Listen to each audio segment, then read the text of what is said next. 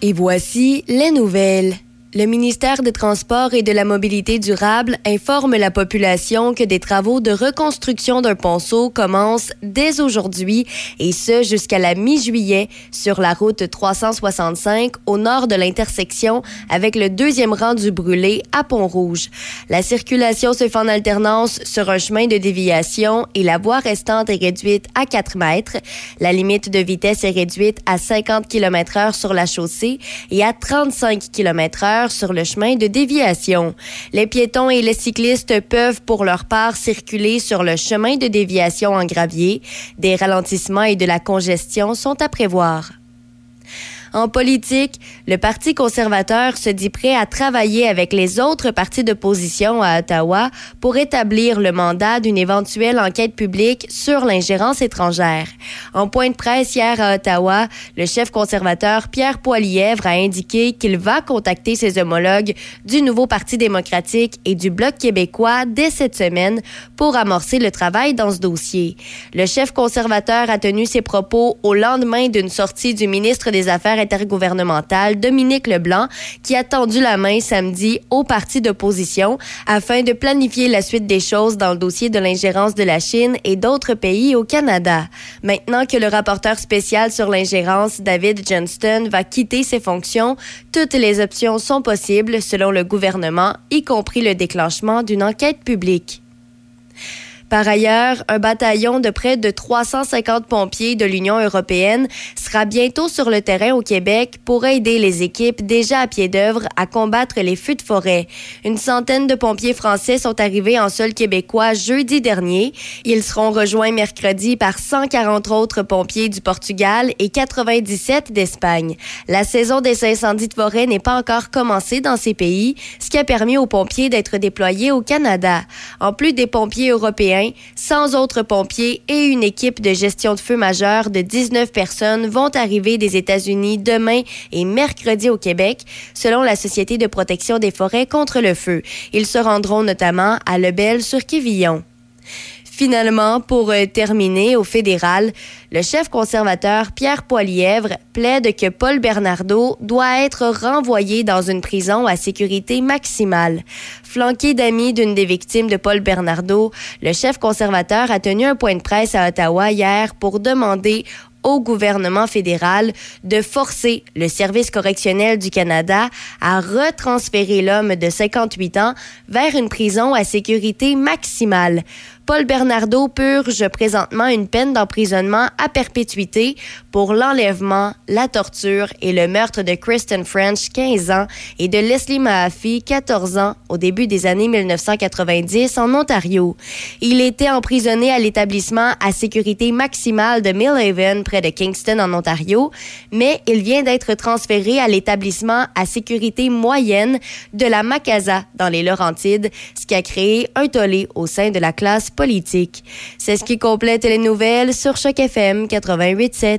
Café Choc, mon Café Choc, première heure avec Demi Corriveau. Allô, allô! Bon lundi 12 juin. J'espère que vous allez bien, que vous avez passé un agréable week-end et que vous êtes prêts pour euh, ce début de semaine. Pour euh, ce qui est d'aujourd'hui, profitez-en.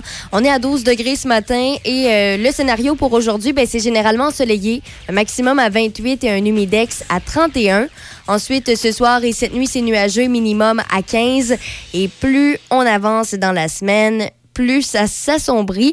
Demain, mardi, c'est nuageux, 60% de probabilité d'averse en après-midi, un maximum à 24. Mercredi, c'est de la pluie intermittente, un maximum à 20.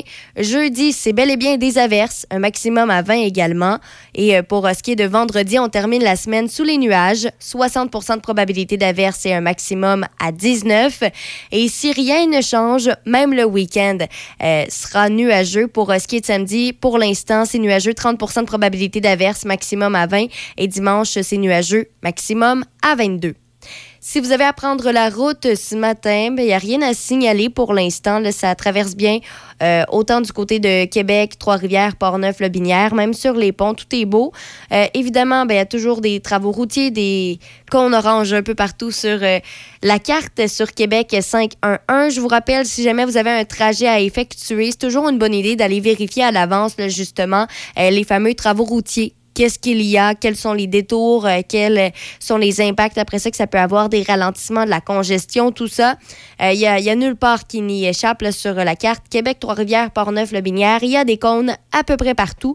Alors euh, voilà pour ce qui est de la circulation ce matin. Et puis j'en ai parlé dans mes nouvelles, je reviendrai avec un peu plus de détails d'ici les prochaines minutes par rapport au dossier de l'ingérence étrangère. On le sait, David Johnston euh, devait donc était le, rapporteur spécial, devait euh, décider s'il allait y avoir enquête publique ou non. Après ça, bon, il avait décidé que, que non. Ça a été, ça avait été annoncé il y a quelques semaines.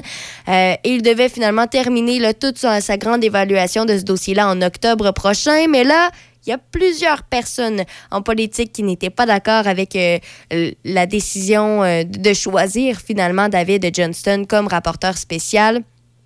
Vendredi dernier, on apprend que euh, d'ici la fin du mois de juin, ben, David Johnston devrait quitter ses fonctions. Alors, qu'est-ce qu'il va y en être? Qu'est-ce qui va se passer? Quelle est la suite des choses? je réponds à toutes ces questions d'ici les prochaines minutes. Juste avant, Gaston Manville, où sont passés les vrais rebelles? Et Richard Séguin, l'ange vagabond sur Choc FM 88.7.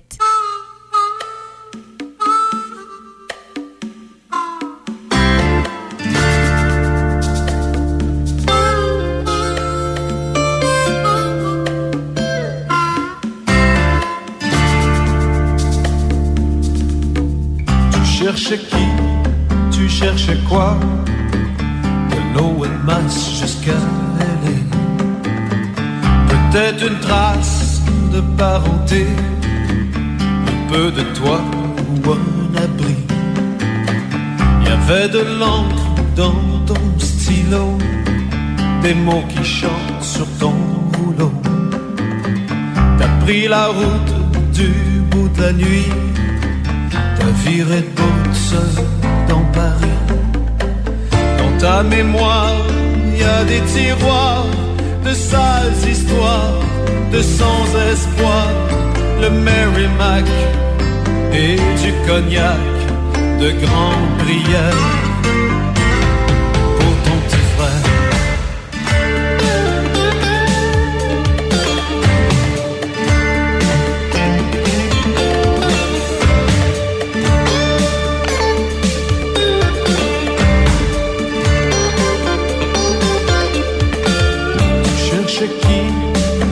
Cherchais quoi De l'OMS jusqu'à LA. Comme un apôtre sans Jésus-Christ, d'un bord à l'autre de ce pays. Dans ta mémoire, il y a des tiroirs d'amour brisé, canoc foqué.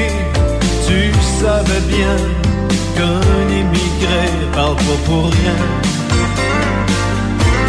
au monde entier.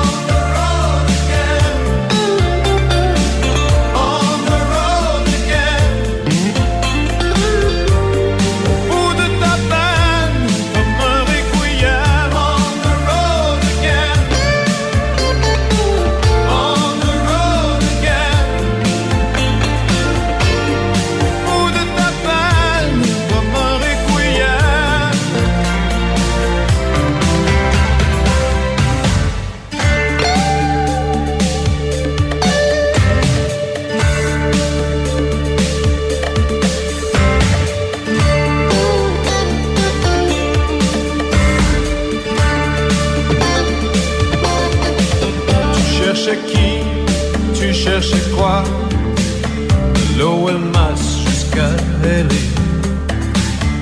peu de toi ou un abri, d'un bord à l'autre de ce pays.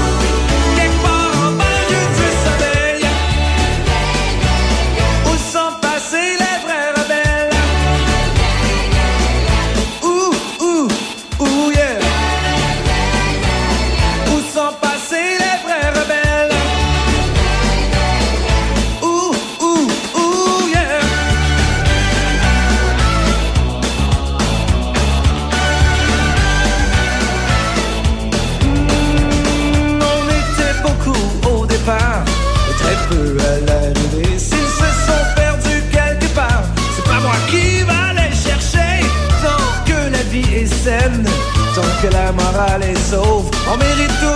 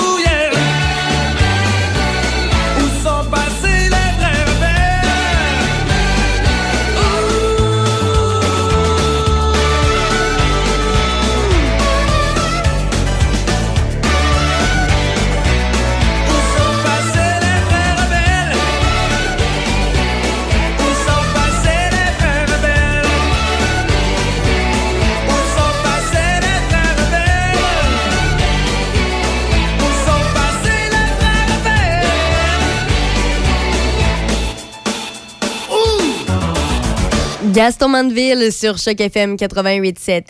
Euh, bon, ça fait plusieurs euh, semaines, plusieurs mois que l'on parle du fameux dossier de l'ingérence étrangère. On le sait, il y avait euh, le rapporteur spécial David Johnston qui avait pour mandat finalement de décider s'il devait y avoir ou non là, une, enquête publique. Et puis, bon, on- il y en a plusieurs qui ont critiqué le fait qu'on choisisse David Johnston parce qu'on disait que euh, il était, y avait des liens d'amitié entre ces deux personnes, donc entre Justin Trudeau et David Johnston. Et bon, ça, ça fait beaucoup discuter, surtout après ça, la, la décision du rapporteur euh, spécial David Johnston euh, de ne pas donc euh, débuter, d'ouvrir d'enquête publique. Alors, euh, c'est sûr qu'il y a eu plusieurs réactions. Et là, ben, ce week-end, le chef conservateur euh, Pierre Poilièvre a indiqué qu'il était prêt à travailler avec les autres partis d'opposition à Ottawa pour finalement établir le mandat d'une éventuelle enquête publique sur l'ingérence étrangère parce que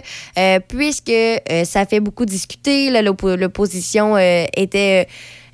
ne voyait pas là, pourquoi euh, David Johnston avait été élu, pourquoi il c'était lui, parce que là, bon, on se disait qu'il ne, il ne pouvait pas être neutre, etc. Ben là, vendredi dernier, David Johnston a mentionné que d'ici la fin juin, il allait quitter ses fonctions. Euh, donc, euh, finalement, on essaie de trouver un plan B. Qu'est-ce qu'il va y en être de cette ingérence étrangère? Qu'est-ce qu'on va faire maintenant qu'on sait que euh, David Johnston va quitter ses fonctions? C'est quoi la suite des choses? Alors, euh, ce que l'on sait, c'est qu'hier, il y a eu un point, de presse euh, à Ottawa du chef conservateur Pierre Poilièvre. Il a indiqué qu'il allait contacter ses homologues euh, du nouveau Parti démocratique et du Bloc québécois dès cette semaine pour euh, commencer le, le- travail dans le dossier de l'ingérence étrangère. Alors, il a dit que euh, il souhaite travailler avec ses collègues de l'opposition pour euh, s'assurer que la personne qui sera choisie pour la suite des choses sera indépendante et impartiale parce que c'est ce qu'on reprochait finalement à David Johnston. Euh, le chef conservateur donc a tenu ses propos au lendemain d'une sortie du ministre des Affaires intergouvernementales Dominique Leblanc qui samedi a tendu la main au parti pour planifier justement la suite du dossier de l'ingérence de la Chine et d'autres pays au Canada. Euh, donc euh, c'est sûr que là il s'agira d'un travail d'équipe afin que tous euh, soient satisfaits du choix de la personne, qu'est-ce qu'il va y en être, quelles seront ses fonctions, qu'est-ce qui va se passer finalement? Alors, euh, ce que l'on sait, c'est que euh, le ministre des Affaires intergouvernementales, Dominique Leblanc, va recevoir les suggestions des partis d'opposition, par exemple, de qui il pense pourrait mener cette enquête, quel sera son mandat, comment ils vont traiter la question des renseignements nécessairement secrets et qui ne peuvent pas être divulgués dans une enquête publique parce que, euh, bon, ça aussi, c'est c'est quelque chose qui est important, même si on fait une enquête publique, c'est pas toutes les informations qui vont pouvoir être divulguées parce qu'évidemment, euh, comme dans tout gouvernement. Il y, a, des choses qui, pour le bien du public, doivent rester secrets, qui ne peuvent pas être dévoilées à tous. Alors, euh, ça aussi, c'est une question qui sera évaluée là-dedans. Euh, donc, de son côté, là, M. Poilièvre euh, est prêt à participer aux discussions. Il a même déjà commencé le travail. Il a déjà établi une liste de candidats potentiels pour diriger une enquête publique là, si le gouvernement en venait finalement à en déclencher une. Alors, ces critères, c'est simple. C'est une personne qui n'a aucun lien avec la famille Trudeau ou encore avec la Fondation Pierre-Éliott Trudeau et qui a une bonne réputation d'impartialité et de neutralité. C'est les, critères qui, selon lui, sont importants pour euh, bien choisir la prochaine personne qui remplacera finalement euh, M. Johnston. Reste à voir finalement qu'est-ce que le NPD et le Bloc québécois en pensent, euh, mais c'est en évaluation présentement, c'est la suite des choses, c'est ce qui se passe. évidemment, lors de son point de presse hier, M. Poilièvre a demandé au premier ministre Justin Trudeau de déclencher cette enquête publique dès maintenant euh, parce que et bon, on le sait, le, gouvernement, même s'il dit qu'il est prêt à déclencher une enquête publique, il semble tout de même réticent. Alors, est-ce que c'est quelque chose qui sera fait aujourd'hui? Probablement pas. Cette semaine non plus, parce qu'on mentionne justement que Justin Trudeau souhaite prendre le, temps finalement de consulter des experts, consulter les partis d'opposition pour euh, décider de la direction euh, que vont prendre les travaux dans ce dossier. Alors, bon, euh, va falloir suivre ça de près. C'est loin d'être terminé, comme on le constate. Euh, probablement, ce que l'on ce que l'on souhaite, en fait, c'est que ce dossier-là soit réglé avant les prochaines élections. Mais autant que ça prend présentement, présentement ben, c'est une question qu'on se pose. Est-ce que c'est un dossier qui va traîner? On va attendre les prochaines élections, puis une fois que les élections seront passées, là, on va se mettre en œuvre. C'est ce qu'on se pose comme question, c'est ce qu'on reproche au gouvernement Trudeau en ce moment, en fait, c'est de ne pas agir. il y en a plusieurs qui mentionnent justement qu'ils veulent l'ouverture de cette enquête publique-là. Alors pourquoi on ne l'ouvre pas? Pourquoi on tourne en rond? Parce que c'est ce qu'on fait finalement, parce que ça fait des semaines qu'on en parle. L'ingérence étrangère, on va décider si oui ou non il y a une enquête. Avant, il faut décider qui sera le rapporteur spécial. On décide qui est le rapporteur spécial. Il n'y a personne qui est content. Il décide qu'il n'y aura pas d'enquête publique. Finalement, on apprend qu'il va démissionner parce que personne n'est content. Donc finalement, retour au point A, faut trouver une autre personne, décider qu'est-ce qu'il va y en être. Est-ce qu'il y a... en fait, ce qu'on est en train de nous dire avec les événements quand on regarde ça, c'est que tant qu'il n'y aura pas d'enquête publique qui sera annoncée, ben on va tourner en rond. Mais on va tourner en rond jusqu'à combien de temps? C'est la question qu'on se pose et on n'a pas la réponse malheureusement euh, ce matin. Euh, mais euh, on va suivre ça de près. Évidemment, comme j'ai dit, c'est un dossier qui est loin d'être réglé. Alors, c'est certain que ce matin, c'est pas la dernière fois qu'on en parle. Mais j'ai bien hâte de voir la suite des choses, là, finalement. Qu'est-ce que le NPD et le Bloc québécois, ainsi que finalement les conservateurs vont, vont décider vont choisir là, pour ce qui est de la suite des choses. Alors euh, voilà, pour euh, ce qui est du dossier de l'ingérence étrangère. D'ici les prochaines minutes, euh, il y a le meilleur de Café Choc là, qui s'en vient sur Choc FM 88.7. Et juste après, Marc Dupré, nous sommes les mêmes sur Choc FM. Il y a des choses qui ne changent pas. Les papas qui racontent des blagues de papa. La télécommande qui disparaît. Où? Les draps contours qu'on plie jamais comme il faut. De quel côté ça va, ça? Et le Toyota RAV4, qui est toujours le VUS le plus vendu au Canada. Mais ça, nous sommes fiers que ça ne change pas. C'est l'heure de trouver votre numéro 1. C'est l'heure Toyota. Découvrez le RAV4 2023 chez votre concessionnaire Toyota et voyez nos offres sur achetermatoyota.ca. Vos affaires publiques avec Denis Beaumont. Midi Choc. Cherchez pas de midi à 13h. Denis est ici. Midi Choc. Ce midi. Choc 88 Café Choc. Mon Café Choc. Première heure avec Demi Corriveau. C'est déjà l'heure de parler avec notre ami Simon, Chronique Bonjour. Économie. Bon matin, ça va bien? Ça va super bien, vous autres? Ben oui, ça va- ben oui, juste ça va avant- bien. Juste avant d'aller plus loin, Oui. Simon, je voulais ça ce matin. La tarification dynamique, une intelligence artificielle qui va donner des rabais selon la météo. Je sais pas trop. Il y a une patente. Tarification dynamique qui va faire son entrée d'un parc d'attractions, à commencer par le Super Aqua Club à Pointe-Calumet. Et euh, on affirme que ce ne sera pas pour monter les prix en fonction de la demande. C'est-à-dire que si euh, on a un matin comme ça, l'intelligence artificielle va dire au patron de diminuer son coût d'entrée de X pour pouvoir maintenir un, un niveau de clientèle. Ça se peut-tu, ça? là? Ben, c'est sûr, ça se peut. Ouais. C'est sûr, ça se peut. Ça se fait. Tu sais, je veux dire, ça se fait déjà au niveau des billets de spectacle. Euh, Ticketmaster, ça fait ramasser. Au ni- Il y a. euh, le prix des billets de spectacle varie en fonction de la demande présentement. Là. Donc, si tu essaies d'acheter des billets de spectacle puis que c'est c'est bien en demande, ton prix va monter. Puis s'il est moins en demande, il descend. Fait que là, Sans que ça personne touche à ça. Ça veut dire que la finale de la Coupe Stanley en Floride, là, les billets à 26 000 piastres, là... euh, Ben, Hey, c'est probablement, le marché, euh, on va dire le marché noir-gris. Mettons, oui. Attends, attends. 26 000? Oui, en bas, là, je veux dire, comme, Simon vient de le mentionner, une condition spéciale, c'est 26 000. Ça se peut. Puis là, tu peux avoir des billets à, à 500, à 1000, à 1500, dépendant de- des sections puis dépendant Oui. de la demande. Il y a Non, du monde là, qui ont de 26 l'argent. 000, euh, là, les joueurs viennent te jaser ou c'est... même pas. Même, même pas. Mais en non, Floride, je sais, comme- je, je- comme je disais ça la là, blague, mais quand en même, Floride, là, 26 000. Mais il y a de l'argent. Il y, Ah, il y en a que c'est le salaire annuel. Oui. Mais tu sais, je je vais à la F1 la semaine prochaine. Fait que pour le fun, je regardais les packages qui existent. Ouais. Il y a des packages, une personne, pour trois jours, 40 000 pièces. Ah, c'est ça. Oui. C'est, c'est- Mais tu sais, c'est un, c'est un monde de démesure. Je veux dire, ils vivent pas. Non, ils ils vivent pas dans le même ah, monde non. que nous autres. Ben non, Absolument ben non, pas. ben Out non. of this world. Ben, c'est ça. Ben, tu sais, c'est- T'sais, tant quand- mieux, tant mieux. Tu sais, quand tu prends un joueur de golf, on parlait de golf tantôt, la. Live Golf, les Arabes et tout ça, là, tu gagnes en fin de semaine, c'est 3 millions qui te mettent dans les poches. Bon, plus les contrats publicités qui Plus arrivent. ci, plus ça, plus- si on Ça fait- world. Ouais, ça, fait des, des- ça fait des belles années. Ouais. Hey, on t'a coupé ton Non, sujet, non, non, mais toi, écoute, c'est- Non, on commence toujours un peu comme ça. On est quand même assez... on, est, euh, on est assez. euh, Euh, Easy going. ouais. C'est ça. Ouais, on, ouais, non, on- on ça. part, on part le char, On puis on part. sait pas trop de quel bord on s'en va. Ouais, on fait le tour ça. des casse-croûtes. Mais pendant que tu es là, euh, on parle encore de- du retour potentiel des Nordiques. quand Ça revient régulièrement, tous les 6 mois, cela. Là.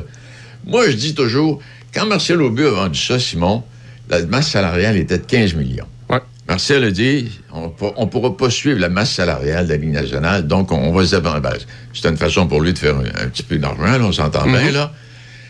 Mais là, aujourd'hui, elle est à 85 millions. Ouais. Est-ce que, est que Québec et nous autres, Ben, on est en on mesure de faire vivre On a eu la discussion, Michel et moi, il y a, il y a Oui. quelques semaines à ce propos-là. Michel croit que oui. Ben oui, tu Moi- sais, ben, Michel, Michel, lui, là, les Nordiques, il croit. Il croit. oui. Moi, moi, Oui, mon, oui. mon cœur de. Tu sais, quand ils sont partis, j'avais 17-18 ans, mon cœur a été brisé. OK. Et euh, Ah, j'ai. Oui, oui. C'était bon parler, toi. Non, mais, mais pauvre petit chaton. Mais moi, j'ai coupé la Ligue nationale à partir de ce moment-là. Je me suis dit, vous voulez pas de mon argent à Québec, vous l'aurez pu ailleurs. J'écoute des games une fois de temps en temps, mais tu sais, j'étais. T'es comme moi. Moi, j'ai j'ai grandi dans le milieu des années 80 avec, tu sais, Stachny, Hunter Ouais. et tout. Puis j'étais un Mario maniaque. Ben, moi, moi, j'étais nordique. J'étais Ah, nordique à côté. OK. puis, Toi, euh, les autres joueurs, ils n'existaient pas. oui, mais il était, il était moins bon Ça parce va qu'il pas, dans mon équipe. Exact, Tu voulais sais, ça. Moindrement qu'il se ramassait avec un N rouge sur la poitrine, il était Ah, là, bon. il était rendu bon. Que- Mais, Mais- continue, oui. mais, mais là, je me dis, y a-tu le, le cash à Québec? Est-ce qu'on a les sièges sociaux? Est-ce qu'on a le. Ben franchement, est-ce qu'on a la richesse pour faire vivre une, une, euh, une équipe de, de, parce que- NHL? Mais de l'autre côté, je me dis, Ouais. c'est une roue. Tu sais, l'économie, c'est une roue, puis c'est un peu ce qu'on jasait avant de rentrer en onde. Par contre, ça fait rentrer du cash ici. Ouais. Et là, euh, ça veut dire qu'il y a des, des trucs de luxe qui vont. Tu sais, il y a des restaurants plus de luxe qui vont s'installer. Il y a des boutiques de luxe. Et là, Ouais. ça va ramener de l'argent. Mais, tu sais, C'est pas, c'est pas évident parce que moi, tu sais, des, des loges dans le temps qui se vendaient, je sais pas, moi, 150 000. Aujourd'hui, ça doit être 300, ça va être 150 000, Ben, quelque chose du genre. tu sais, si tu C'est regardes. sûr que tu as des compagnies qui peuvent acheter, on s'entend là-dessus. Oui. Ils sont pas nécessairement des compagnies de Québec. hein. C'est ça, c'est ça. C'est peut-être pas des, des sièges sociaux. Mais si tu regardes en 94-95, quand ils sont partis, euh, il y avait des ententes avec des entreprises de Québec pour avoir des billets à moitié prix. Fait que t'achetais un billet, t'en avais un autre gratuit. OK. Moi, j'en ai fait beaucoup des games. Mon père, Ouais. où il travaillait à l'Industriel Alliance à ce moment-là, il y avait, il y avait ce, pro- ce- ce programme-là. Fait qu'on a eu, nous autres, euh, la, la dernière année, je suis allé voir un 8-10 games certain. Ah, Wow. ouais, ouais. Mon frère a gagné une tente roulotte à la dernière game Ben voyons. Je te jure. hey, puis quand on dit des affaires arrangées, là, Oui. Ouais. Il savait, euh, tu sais, il s'était pas fait offrir de changer son siège, mais pas loin, par quelqu'un qui savait que c'était ce siège-là qui allait gagner à tente Ben non, toi. Puis, écoute, Louis devait avoir un 10-12 ans, fait que c'est sûr, c'est pas. Mais moi, j'en avais 16-17 puis une blonde. Je Oh, voulais, je voulais la garder en tabac. je voulais la garder en tente roulotte. Mon- Attends, on est-tu encore dans notre chronique sexe comme avec Serge, là? Oh, oui, ou- c'est une suite. Oui, c'est la suite de la chronique de tantôt. Écoute, Toi, tout, te ramène, tout te ramène là. Moi, je ramène toujours ça. Oui. Mais c'est- c'est le point de départ de tout le monde. On s'entend. Ben quand même, c'est dans la nature humaine. Tout à fait. Et, tout à euh, et voilà. Euh, Mais sinon, là, ce matin, tu venais nous jaser de quoi? Ben, écoute, c'est un, un drôle de sujet quand on regarde la météo, là, mais Ouais. éventuellement, il va faire beau. Va- À un bon moment donné, il va faire chaud, ça va être l'été. Et moi, ce que je me fais demander souvent, en fait, ce que je me fais dire souvent, c'est Simon, du développement des affaires, ça se fait pas en été. C'est vrai qu'on pense souvent, tu sais, l'été, il faut prendre une pause, faut pas, euh, faut pas aller cogner aux portes, le monde, Ben, ça lui tente pas. Ils sont pas là, ils sont sont ça. Ouais. Mais du développement des affaires, ultimement, on fait ça quand? Ben là, Euh. si on ne fait pas sur l'été, on fait sur l'automne. Ouais, c'est ça, Oh, j'allais ouais, dire, moi même- aussi, j'allais ouais, dire ok, l'automne. Mais là, vous êtes, mois vous par êtes, année. vous êtes cantonné. Là. Moi, je vais vous dire tout le temps. Tout- Ouais. Mais c'est pas. C'est 12 mois par année, puis c'est tout le temps. Je veux dire, tu vas à l'épicerie. Moi, je vais à l'épicerie. J'ai peut-être un client potentiel qui est là. Ben ouais. Euh, Ah ouais, tu vas aller achaler le monde, toi, dans les allées d'épicerie. Non, mais je peux bumper quelqu'un que je connais, puis on se met à Ben parler, oui, je jase, puis. Mais tu sais, ça m'est arrivé là, toi, euh, Simon, à, à la carrure que tu faut pas que tu bombes trop fort. Non. Parce que Non, mais je marche pas, je marche pas vite. ton client va se ramasser à terre. Je marche pas vite. J'ai- J'ai pas de vélocité dans mes pas, fait que c'est pas. Pas de vélocité. Mais dans le fond, je vais vous donner un autre exemple. À un moment donné, il y a- il y a- je me ramasse dans un chalet, euh, quelque part dans le fin fond de l'Estrie. On est trois couples, fait que notre, notre couple d'amis, puis... T'as-tu la fille de la tante roulotte? Non, non, Ah, non, écoute. plus elle, ok. Non, ça, parler, euh, oui. ça- écoute, c'était une blonde de secondaire. là. On était dans ben, la- mais aurait oui, mais non, non, non. non Ok, c'est non, bon, j'ai- c'est bon. Allez, va aller de l'autre côté, moi, vous laisser continuer. Fait que je me ramasse dans, dans un, euh, dans le chalet, puis on est trois couples. Euh, Il y a un des deux couples qu'on connaît moins, c'est le frère puis la, la- sa blonde de, de notre ami euh, José. OK. On prend une bière le samedi après-midi, puis on placote, puis tu sais, on n'a pas parlé de job. Puis là, à un moment donné, Julie me demande, ouais, toi, Simon, euh, tu fais quoi? Puis je me mets à parler de ce que je fais, puis de ça, puis de, tu sais, de mon podcast. Là, elle me regarde, elle dit, hey, faut que je parle de toi à mon boss. Juste pour vous montrer, Oui. C'est tu t'es dans le fin fond du bois. Je veux Ah, dire, je suis oui, dans oui. le fin fond du bois, je suis en train de chauffer le poêle, puis j'ai fait du développement des affaires. Fait que ça. développement des affaires, ça se fait tout le temps. Fait que là, quand les gens me disent, ouais, Simon, du développement des affaires, ça se fait pas en été. Mais, vas-y. mais tu sais, excuse-moi, mais là, ça t'est comme un peu arrivé euh, tu sais, par hasard comme ça. Mais c'est parce que moi, ce que j'ai dans la tête quand on parle de développement des affaires, c'est vraiment de faire du démarchage, de Ouais. faire ci, de faire ça. Tu sais, est-ce qu'il y a cette partie-là aussi ou. euh, Ouais, tout à fait. ouais. Tout à fait. Tu sais, en été, ça se fait aussi, puis c'est- c'est là que je m'en allais. ouais. Il n'y a pas. Ça, ça se fait, mais différemment. Puis tu sais, euh, Denis, tu le disais, ben, si tu le fais pas là, tu le fais à l'automne puis en hiver. Ouais. Fait qu'on a une façon de faire du développement des affaires de, mettons, de septembre à Euh, Euh, là, ouais, euh, juin, là, ouais. tu sais. Puis là, après ça, on a un trois mois entre les deux qu'il faut changer notre, notre dynamique, il faut changer un peu notre façon de faire. Faut se renouveler. Faut, ben, faut s'adapter à la réalité. Ouais. Parce que, tu sais, on va le vivre toute la gang. À un moment donné, comme je disais, il va faire beau. On va avoir moins le goût d'être en dedans. On va avoir le goût de, tu sais, relaxer un peu, profiter du beau temps. Parce que, veut pas, au Québec, on n'a on Ouais. n'a pas des, des, des mois. profiter, ouais. Ouais, Une Euh, fenêtre là, qui est bien, bien courte. là. Tu sais, c'est Ouais, deux jours, puis après ça, C'est euh, fini. c'est terminé. J'étais un gars positif un matin. On va y trouver. Moi, ben écoute, euh, t'es dans la même, euh, dans la même lignée que Denis à matin. Ça Ouais, va c'est bien, ça, va bien. C'est correct. que- euh, Je vais être positif pour vous deux, là. C'est correct. Oui, oui. fait que, tu sais, c'est- c'est de voir un peu la différenciation, comment tu fais ça différemment, puis de t'ajuster. Euh, L'idée peut être aussi de sortir ton client. C'est un Ah beau oui. moment pour pour en faire, mais différemment. Être plus mollo, mais plus, tu sais, moins de quantité, plus de qualité. Oui.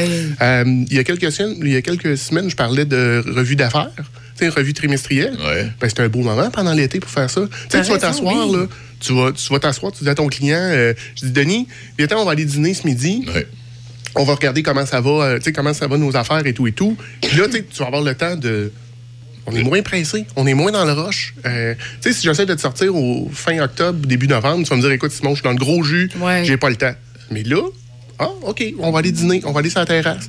Euh, pourquoi? Ouais. Vas-y. Non, sens-tu sens-tu que ça se passe de même pour plusieurs, j'imagine, Simon? Là? Tu sais, je veux dire, bon, on parle, on- euh, comme tu viens d'expliquer, là, tu sais, bon.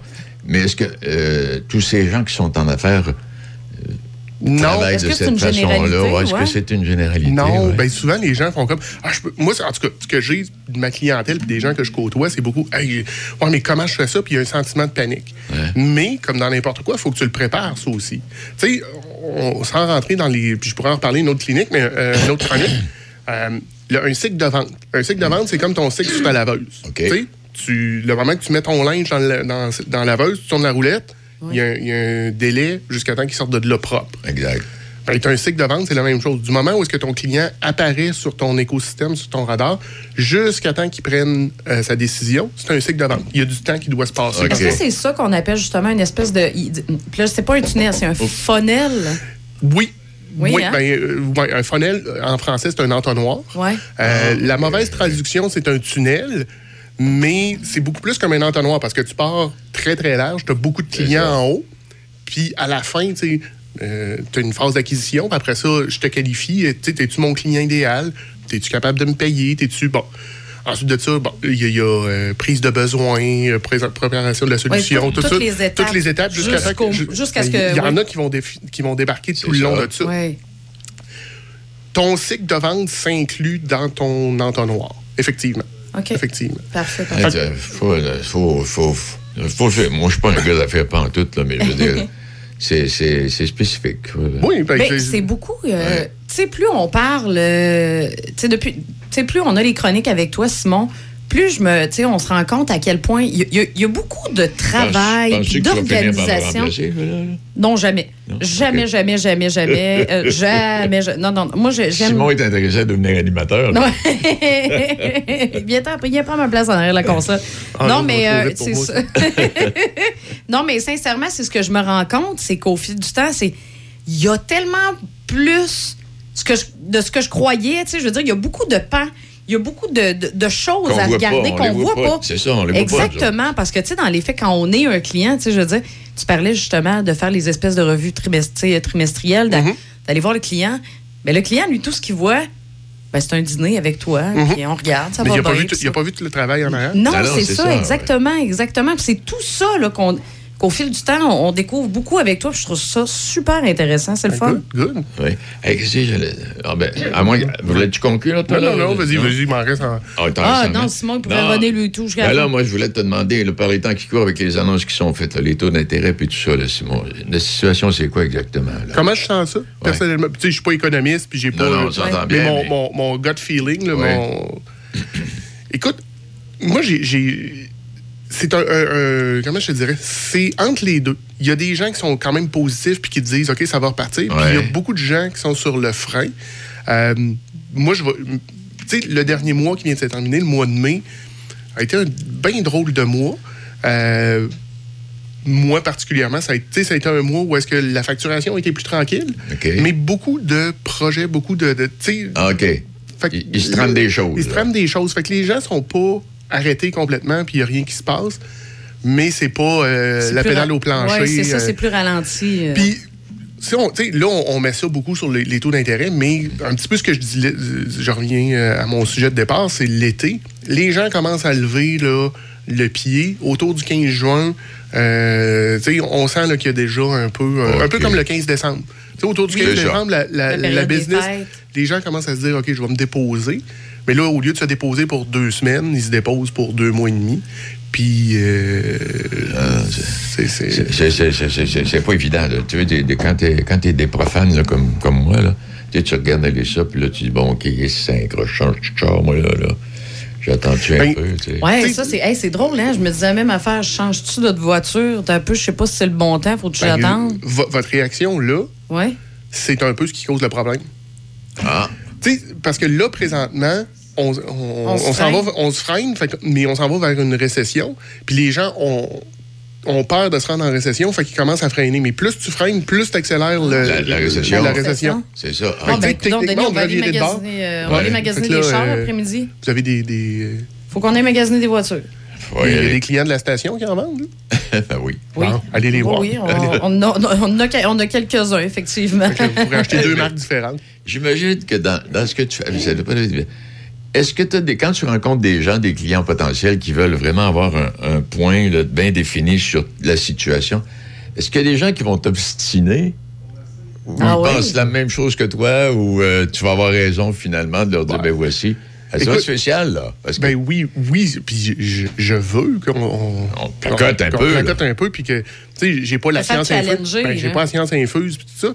Sauf que c'est sûr que je passe des fois avec un avantage. Moi, dans la vie, ce que je fais, je vends. C'est Fait que l'argumentaire, je suis capable- Ouais. Tu sais, je parlais avec une. euh, je suis en train d'écrire un livre présentement, puis la personne qui m'aide relit ça. Puis là, elle dit non, tu devrais pas faire, tu sais, ton exemple, faisant juste un, fais pas une énumération de trois. Fait que là, j'ai été, OK, c'est quoi la forme la plus forte dans l'univers? Elle dit, euh, je sais pas, c'est un triangle. Hein? C'est trois. Puis là, elle dit, ah ouais, OK. Puis là, je dis, puis de toute façon, en vente, on prône souvent le 3. Tu, Effectivement, tu oui, l'as ça, vu. je sais, oui, oui. Euh, C'était c'était un peu comme dans le mariage. Je sais pas. Euh, Oui, toujours trois dans un per- mariage. Trois personnes dans un mariage. Moi, dans un mariage, ben, t'es justement- marié souvent? Non, ben en fait, nous ici euh, à la station, ben tu sais, moi j'ai euh, j'ai Michel. Oui. Mais euh, j'ai aussi Denis. Hein? Euh, on a essayé. En fait, encore une fois, petite parenthèse. Denis, je fais souvent ça. Petite parenthèse, ce matin. Michel ne devait non. pas rentrer si tôt. Mais là, parce que je rentrais, il est rentré plus de bonheur que moi. Il est rentré plus de bonne heure que Denis. Ah oui? Faut Il est rentré, il était quoi, 5h45 à peu près? Hey, là, Ah oui, on, sort, on sort de notre sujet. On sort de Ben notre non, sujet, mais c'est pour dire, c'est ça, nous aussi, on a, on a le triangle. On a Ben, le c'est triangle. ça. Fait Non, ça pour dire que tu sais, je suis revenu, puis elle a dit Oh, c'est la première fois que je me fais euh, donner un argumentaire aussi solide que ça. Fait que c'est ça, pour répondre à ta question, oui, je me fais challenger. C'est correct, j'aime ça. Mais oui, ça doit. Mais euh, t'as besoin d'être fait. Ouais, t'as blonde- besoin d'être ferré, Ma blonde le sait aussi. Là. Ouais. Ah, c'est la même chose dans le couple. Ben oui, Écoute, ben c'est sûr. pas c'est- différent. Hey, t'as de la suite des idées.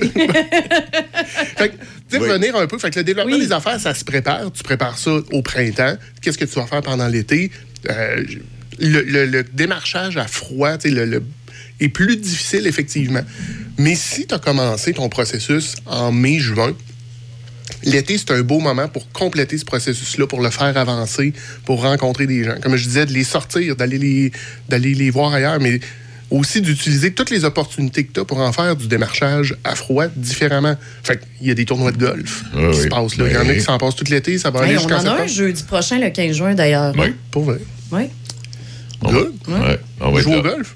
Ah, moi, je vais, moi, je, moi, je vais juste aller encourager. Moi, Je- moi, je faisais des courses. Ben, je sais pas, c'est à vous autres que je comptais ça, mais je faisais des courses de cartes. Toi? Ouais. Moi, la seule raison que je jouais au golf, c'est pour euh, conduire le kart le plus vite que je peux.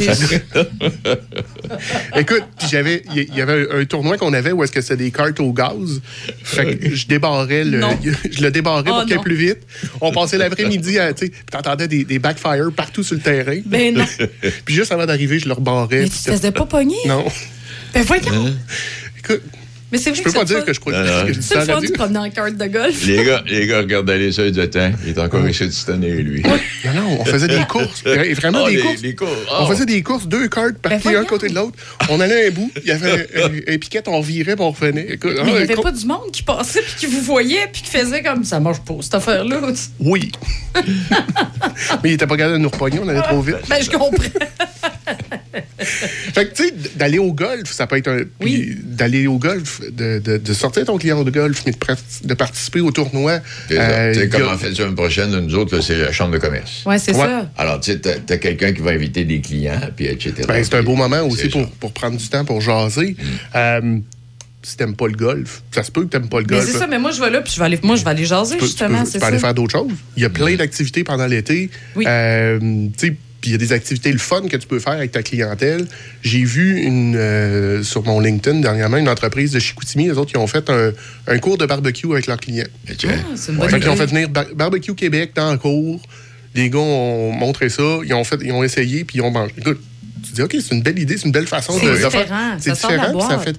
Tu sais, si t'es en train de prospecter un client, tu dis, hey, viens donc chez nous, on fait un cours de barbecue. Tu sais, Denis, je veux t'avoir Ah oui. comme client, on fait un cours de barbecue euh, à la shop, viens vers ton tour.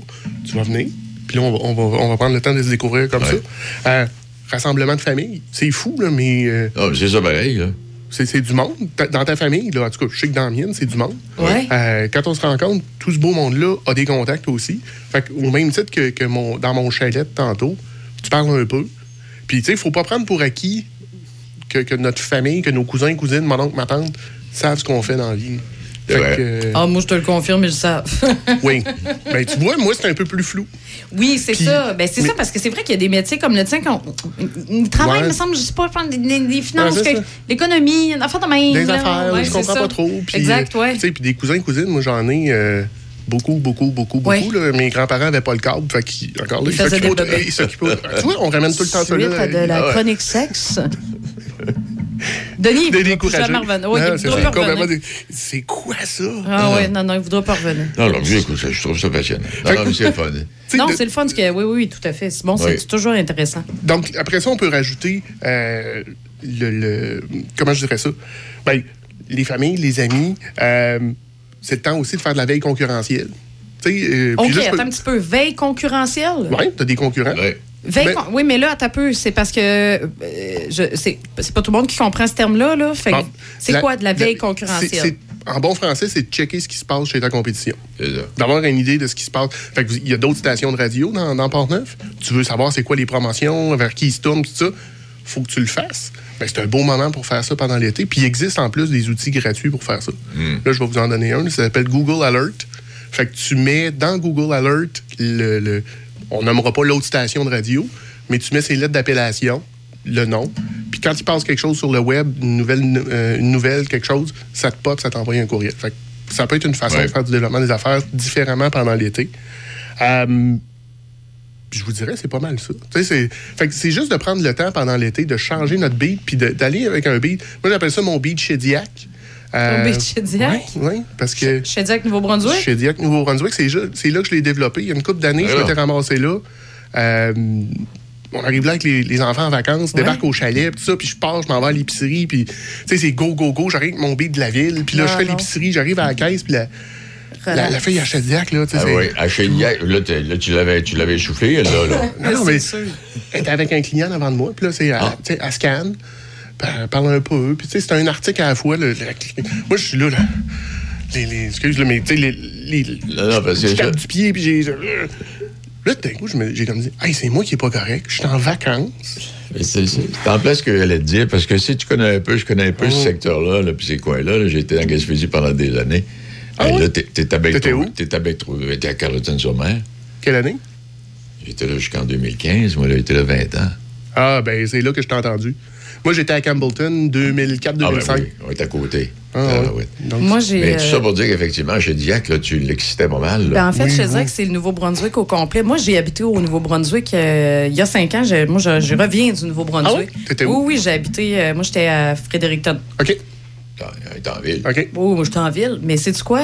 C'est généralisé. C'est le Nouveau-Brunswick au complet qui est sur un diref- différent beat Mm-hmm.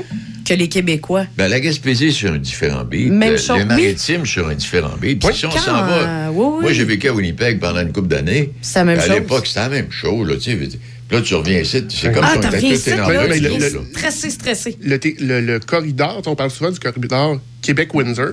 Oui, C'est là qu'est le stress au Canada. Il y a peut-être une poche vrai. à Calgary. oui, t'as raison. Mon frère est à Vancouver, là. Le feu prend pas en dessous de ses souliers. Non, non, non, Non, non, non, non, non. Non, non, non, non, non, non, non, non, non. Ah non, c'est vrai qu'ici, au Québec, là, puis moi, je te dirais, c'est niaiseux, hein? Quand je suis revenue, là, c'est, on, était, euh, on était sur la route à Lévis pour aller prendre le pont, là. OK. Ouais. Hé! J'étais dans l'auto, je disais, voyons, comment ça, je suis ses nerfs de même? Il y avait quelqu'un qui te poussait dans le dos, là. Ouais, ouais, ouais. Puis, tu sais, on- là, je- fraîchement, là, fraîchement, je- littéralement, on venait de passer, là, les. Tu sais, de la- tra- traverser la frontière, puis, OK, on déménage, c'est aujourd'hui que ça se passe, là. Puis, j'ai senti le stress du Québec, là, me remplir au complet. Mm. Et que j'étais. Le stress de Pont-Rouge puis de Pont-Neuf, là. Ouais, là, il y c'est en à a- 365 ici, là, il y a de quoi stresser quelqu'un, là, de temps en temps. Une, fois de temps en Oui. temps, effectivement. De ce temps-là, oui, effectivement, ça peut, Moi, ça peut tu stresser. ris, hein, mais ça m'est déjà arrivé de stresser ça, ici. Tu crois? En- un vendredi soir, je dis, je pars, je m'en vais en moto, Ouais. puis je vais aller virailler, puis je vais justement me trouver un beau casse-croûte. Puis là, j'arrive à Lumière, Oui. puis de la lumière à ici, ça a dû prendre 20 minutes. Là, je- ça n'a pas de sens.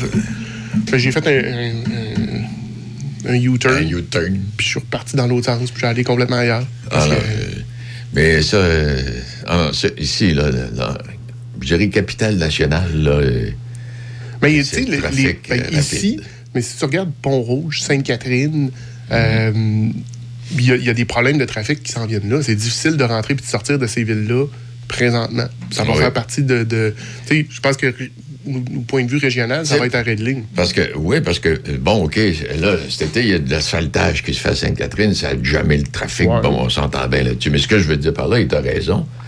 À un moment donné, Sainte-Catherine, il reste encore pas mal de lots à bâtir, hein? Mhm. Puis si tous ces lots-là se bâtissent, là, quand tu vas pogner la, la sortie là, sur l'autoroute pour t'en venir à Sainte-Catherine, comme c'est le cas souvent de fois des vendredis, ça permet ça jamme de bonheur. Bon, oui. Puis là, pendant ce temps-là, ici, elle jamais jusqu'à la sortie de l'autoroute, direction Saint-Raymond, Saint-Basile, Saint-Léonard. Là.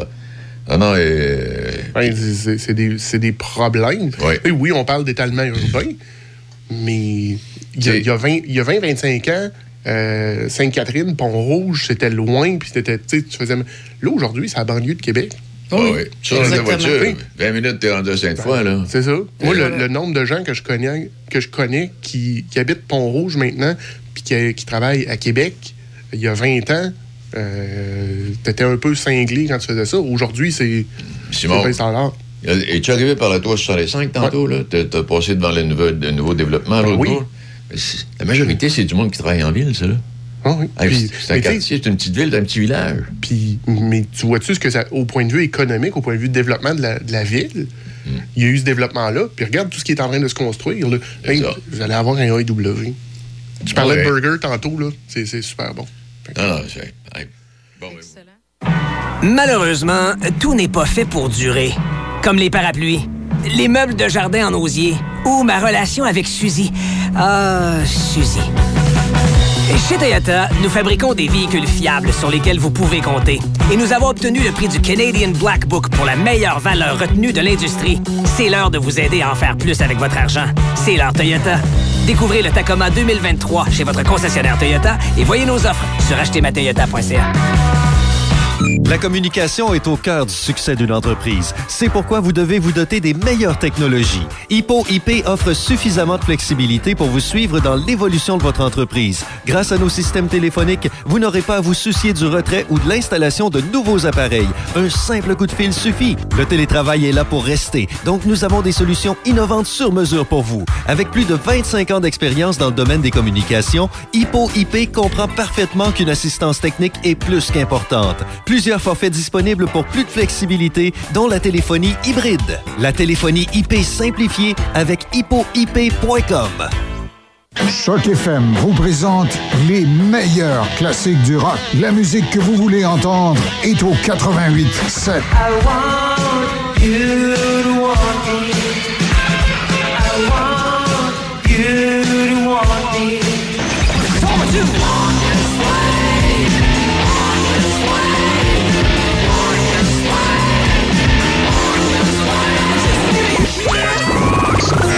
7. Dans Portneuf et Lobinière, le son des classiques. Choc FM.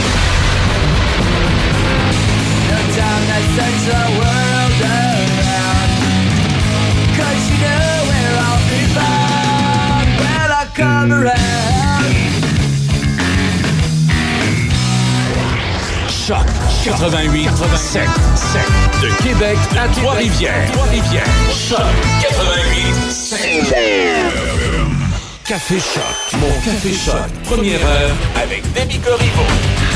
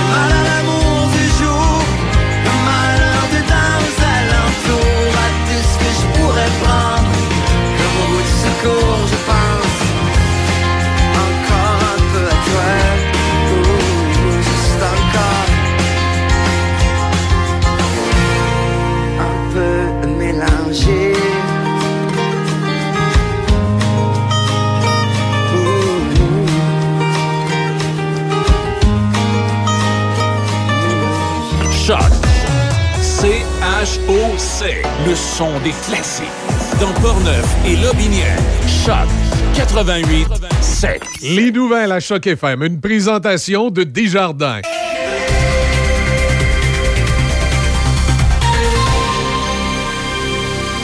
Ici Déby Corriveau et voici les nouvelles.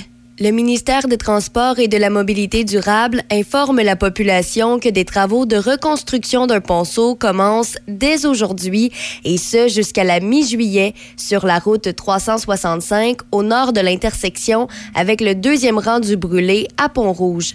La circulation se fait en alternance sur un chemin de déviation et la voie restante est réduite à 4 mètres.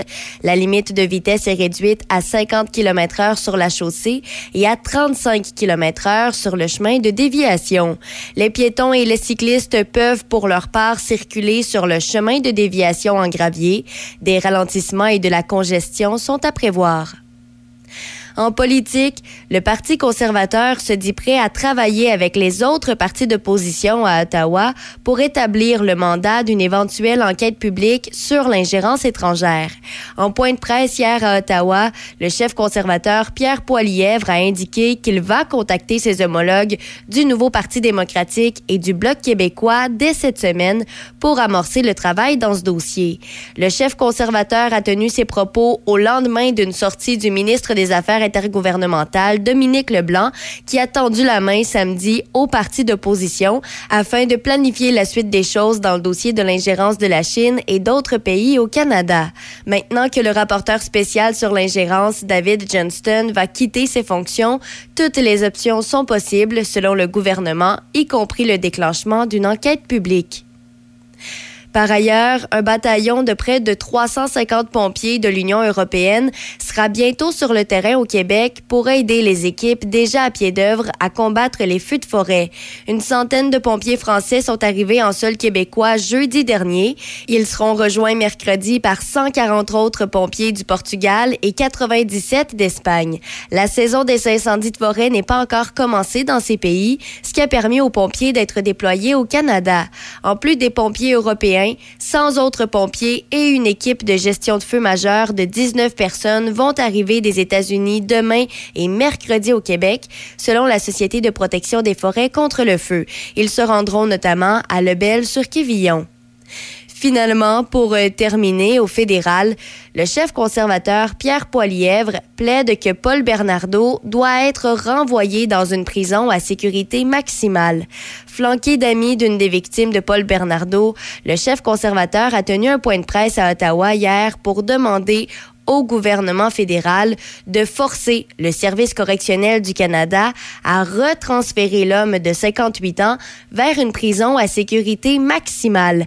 Paul Bernardo purge présentement une peine d'emprisonnement à perpétuité pour l'enlèvement, la torture et le meurtre de Kristen French, 15 ans, et de Leslie Mahaffey, 14 ans, au début des années 1990 en Ontario.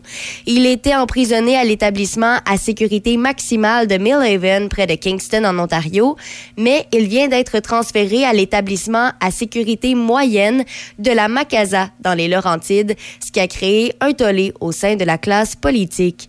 C'est ce qui complète les nouvelles sur Choc FM 88.7. Café Choc. Café Choc.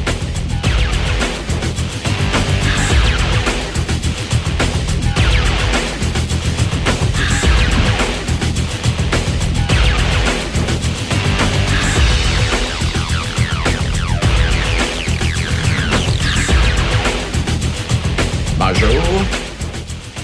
Comment allez-vous, mesdames, messieurs? Quelle sorte de fin de semaine avez-vous passé? Et ce début de semaine s'annonce assez intéressant, quoi qu'à partir de mercredi, mardi, mercredi, ça va devenir nuageux avec de la pluie. même demain, là, 60 là, Ça- ça- les chances qu'on n'y passe pas sont faibles. Et euh, je ne sais pas si c'est partout à travers le Québec. Je ne sais pas si un peu plus haut, un peu plus au nord, avec euh, ces feux de forêt, euh, il y aura aussi de la pluie, mais toujours est-il que euh, je pense qu'il y a une rentrée à domicile là, ce matin. Je me souviens pas trop exactement où, mais tout ça pour dire que finalement, il n'y a rien de réglé. Il y a même des gens qui pensent que ça pourrait brûler jusqu'en septembre. Mhm. Ouais, ben, les prévisions au début, c'était où, là, selon ouais. les experts? Alors, on verra bien ce que ça va donner, mais c'est ça la situation et c'est triste pour plusieurs personnes, plusieurs familles. Quoique, on se croise les doigts, il n'y a pas eu de, de- de- de décès, il n'y a pas eu de personne là, qui a été portée disparue ou quoi que ce soit. Mais euh, c'est triste. Bonjour, mesdames, messieurs. On est lundi matin. Euh, je suis là pas pour la semaine, seulement pour ce matin, avec euh, mon ami Debbie. Il est 7h07 minutes. On est ensemble jusqu'à 9h. Et je suis en train de. Je mangeais de la banane ce matin avec du beurre de pinot. Il y a cinq choses que vous ne saviez pas sur la banane et que je ne savais pas non plus. Euh, la banane est l'un des fruits qui se retrouve le plus souvent dans notre panier d'épicerie et un docteur en nutrition du nom de Cormier nous dévoile ses secrets ce matin. Alors, donc, euh, ah, puis, euh, peut-être mentionner qu'en plus, il y a euh, 80 recettes pour les bananomaniaques euh, dans son nouveau livre, complètement banane. Si jamais vous voyez ce titre-là, là, vous allez avoir tous les détails.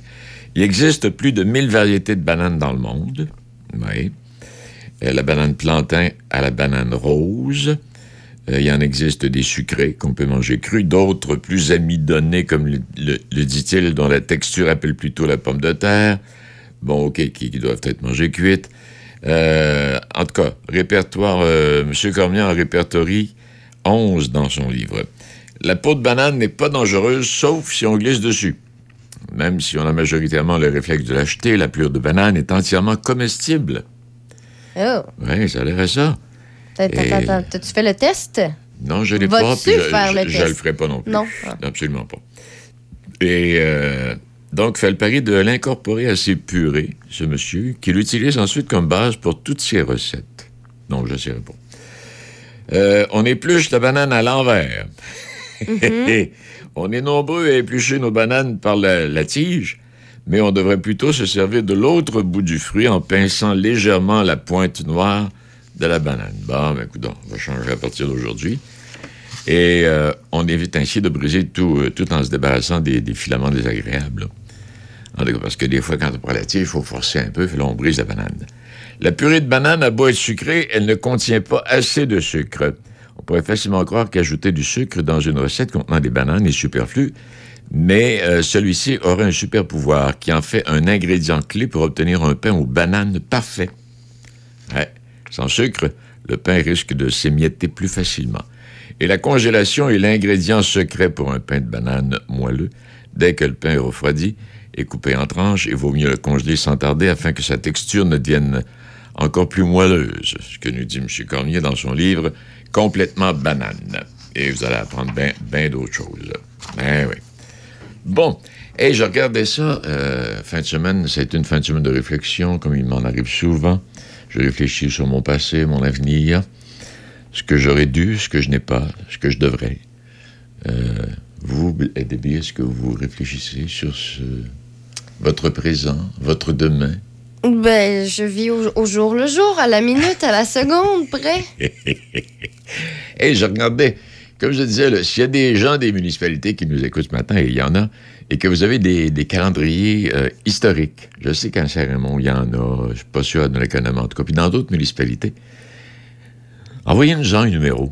Et euh, là, j'ai celui de Pont-Rouge euh, dans, mes, dans mes bagages, et je regardais quelques-uns des faits saillants de l'histoire de ce début juin. En 1871, c'était l'ouverture de l'hôtel propriété de M. et Colin, comment est-ce qu'il s'appelait? Hilaire Parent. Mon grand-père s'appelait Hilaire Beaumont. C'était l'ouverture de l'hôtel propriétaire de M. Hilaire Parent sur la rue du Pont-Est. J'imagine que c'est encore là, au même endroit, avec le restaurant, le, le steakhouse maintenant. là. Mhm. C'était l'hôtel La Famille Poisson, Famille Dubois, puis il y en a eu tout plein depuis. En tout cas, c'est ça, 1871. Il semble pas qu'il y en ait eu d'autres. Et il y a eu une époque, souviens, quand on était plus jeune, il y avait des gens qui, qui demeuraient là à l'année. Ah oui. Euh, incendie de la gare de Pont-Rouge par un pyromane. Ça, c'est en 1988. Ça, je vous l'avais dit la semaine dernière.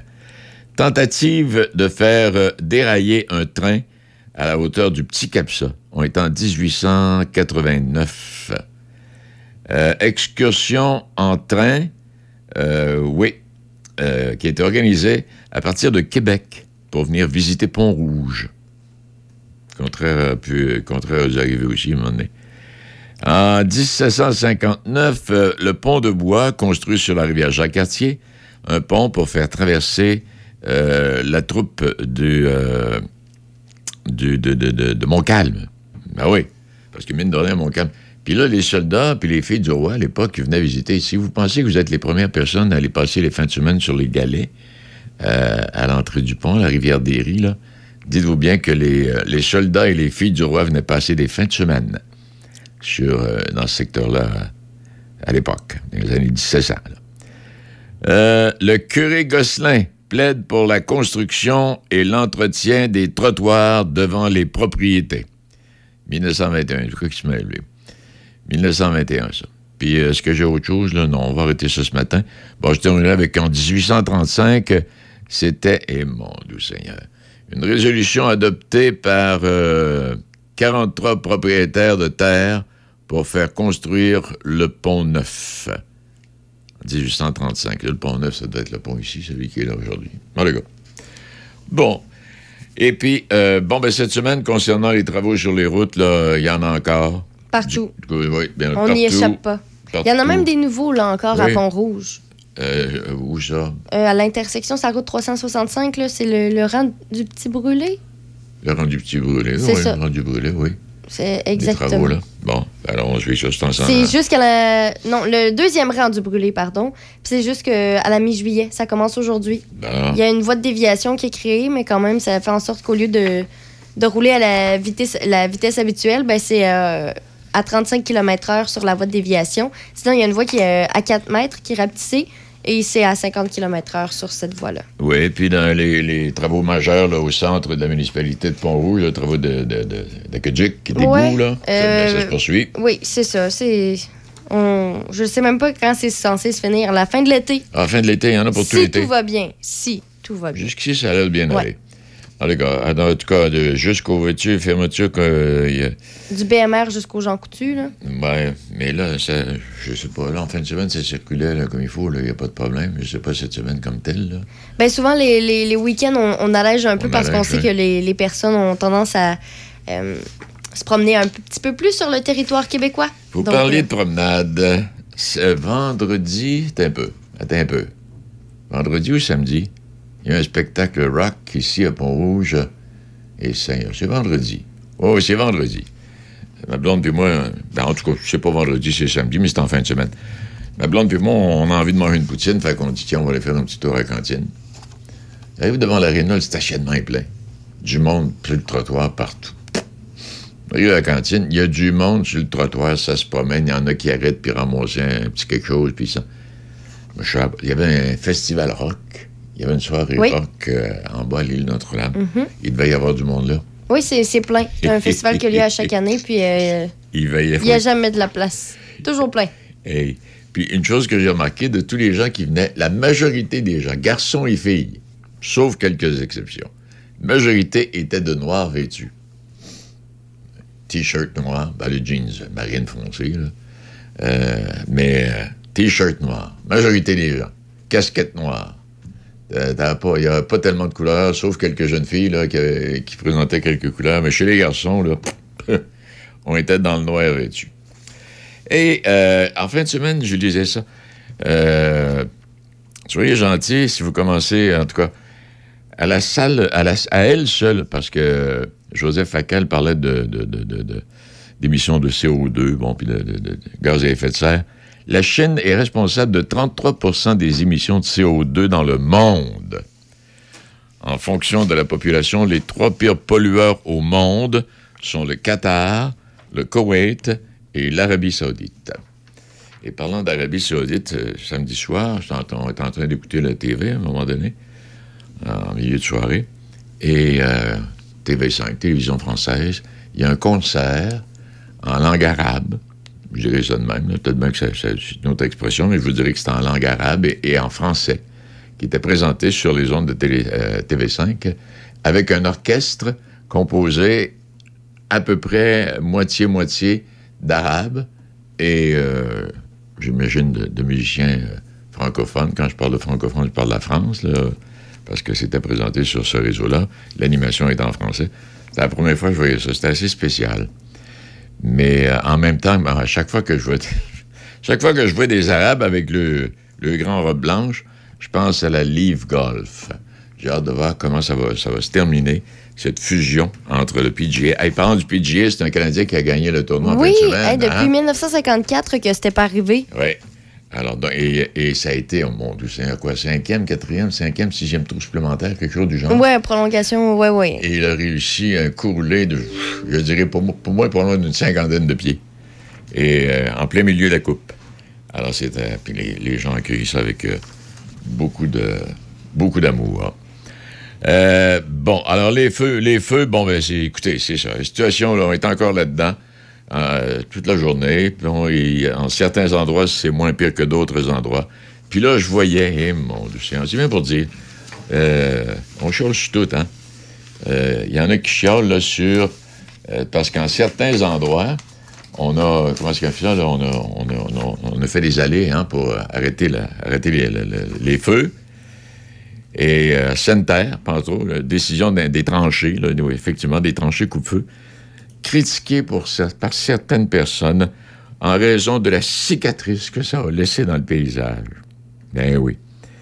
Parce qu'en certains endroits, il y a eu des, des coupe-feu, là, des tranchées comme ça.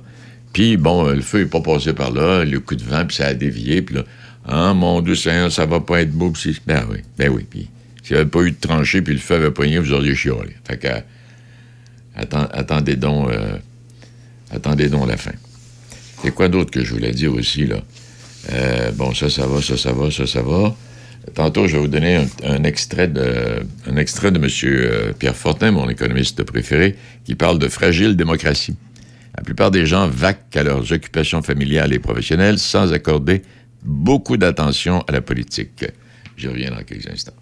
Voilà, il est euh, 7h19 minutes.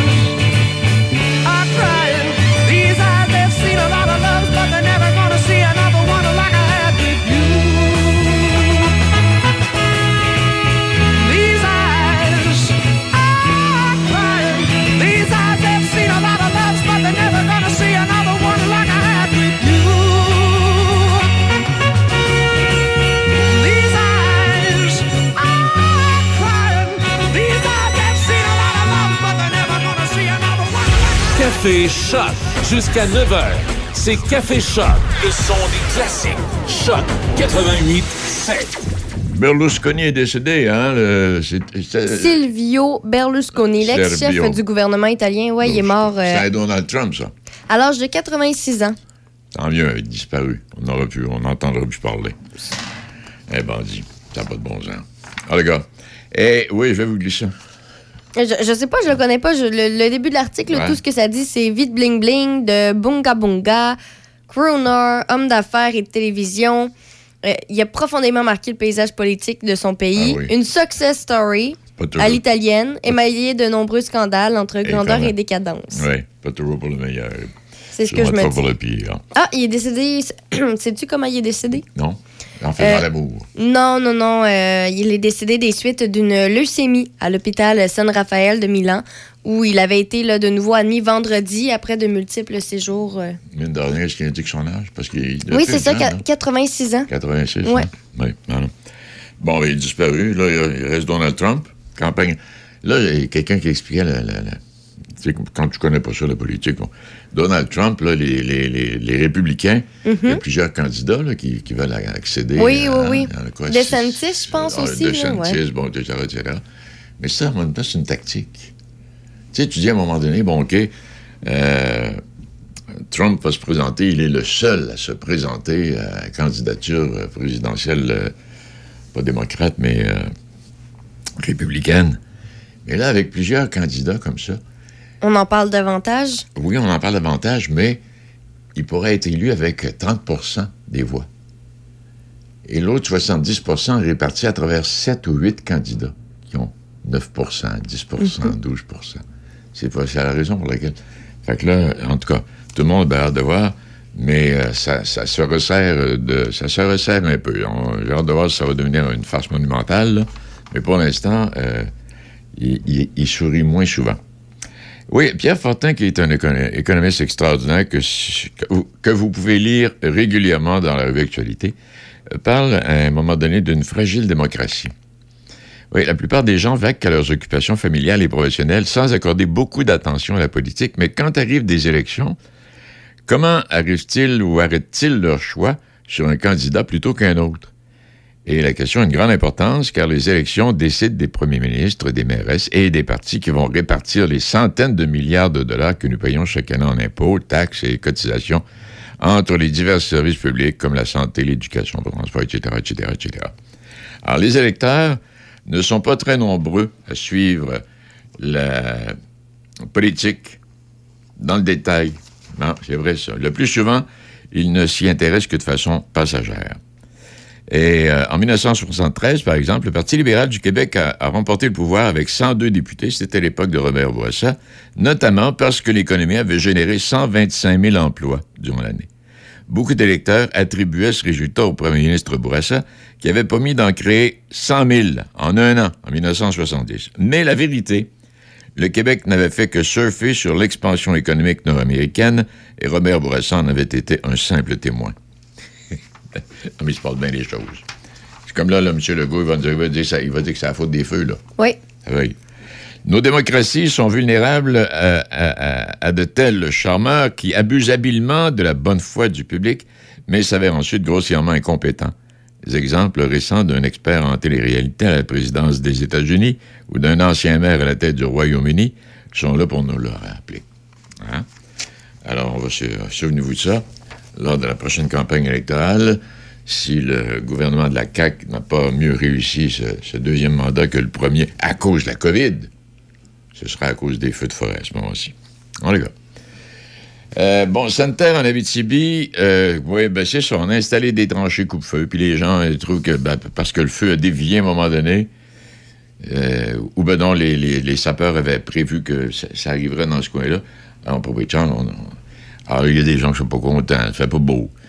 Euh, euh, Madame sur un terrain, elle a dit On a bûché mes arbres à moi, ils ont bûché sur mon terrain. Ça aurait pu être préparé à l'avance. Le feu est à 50 km de chez Mhm. nous. Ben oui, mais tu sais, toutes les raisons sont bonnes pour chialer, là. Euh, et on n'a pas attendu que les flammes soient rendues chez, chez nous pour faire cette protection-là. Et on va souhaiter qu'on l'ait fait pour rien. Et comme la saison des feux de forêt va durer tout l'été, bien peut-être que c'est en juillet qu'on sera content d'avoir protégé euh, euh, la ville de Sainte-Terre et certains, certains, certains terrains, là. Et les évacués de Lebel-sur-Quévignon, qui ont trouvé refuge dans cette municipalité, remercient la ville pour leur accueil, mais plusieurs sont impatients de rentrer chez eux. Là, neuf jours d'exil, puis il y en a que c'est pas terminé, là. les petits lits de camp, là, c'est accueillant, mais c'est pas confortable. Alors, euh, mais tout ça pour dire que les, les gens qui ont été sollicités pour venir en aide à ces personnes-là, là, déracinées de leur euh, résidence, eh ben, euh, encore une fois, les Québécois ont démontré une générosité assez exemplaire. Euh, ça aurait pu se produire ailleurs, c'est sûr, mais ça s'est produit chez nous et on doit en être fier. On doit en être fier, dis-je bien. 7h28 minutes, et puis à la météo, ben c'est ça. Aujourd'hui, ça a de l'allure. Demain aussi, peut-être pas toute la journée demain, mais en tout cas un bout. Et puis pour ce qui est du reste de la semaine, là, c'est. Il y a des gouttes, apparemment à peu près tous les jours. Est-ce que ça viendra en quantité ind- industrielle, je sais pas. Mais je, jeudi, c'est des averses, Des ça averses, c'est certain. Mais sinon, on parle de, de pluie intermittente ou de possibilité d'averses. Bon, alors donc, peut-être que ça va nous incommoder, c'est ça. Peut-être des petites averses à tout bout de champ, ça va nous incommoder. Oui, ben c'est ça. De- demain, 60% de possibilité d'averses. Mercredi, de la pluie intermittente. Jeudi, des averses. Vendredi, 60% de possibilité d'averses. Et samedi, 30% de possibilité d'averses. Hey, tantôt, je vais vous parler de l'Ukraine. Là, effectivement, qu'est-ce qui se passe entre la Russie puis l'Ukraine, là? Bien, bien, bien malin celui qui pourrait nous dire exactement ce qu'il en est. Mais je vais vous parler de l'Ukraine, qui est la première réserve européenne de minerais d'uranium. Je vais vous parler de la richesse de l'Ukraine. Et vous allez voir que c'est un pays qui est loin de chez nous. Quand on parle d'Ukraine, on parle d'un pays, euh, bon, d'un vieux pays, puis il se passe pas grand-chose. Vous allez voir que ont quand même une place importante euh, au niveau de, le- au niveau de la Terre. Les nouvelles s'en viennent? Oui. OK. Alors, on fait une pause.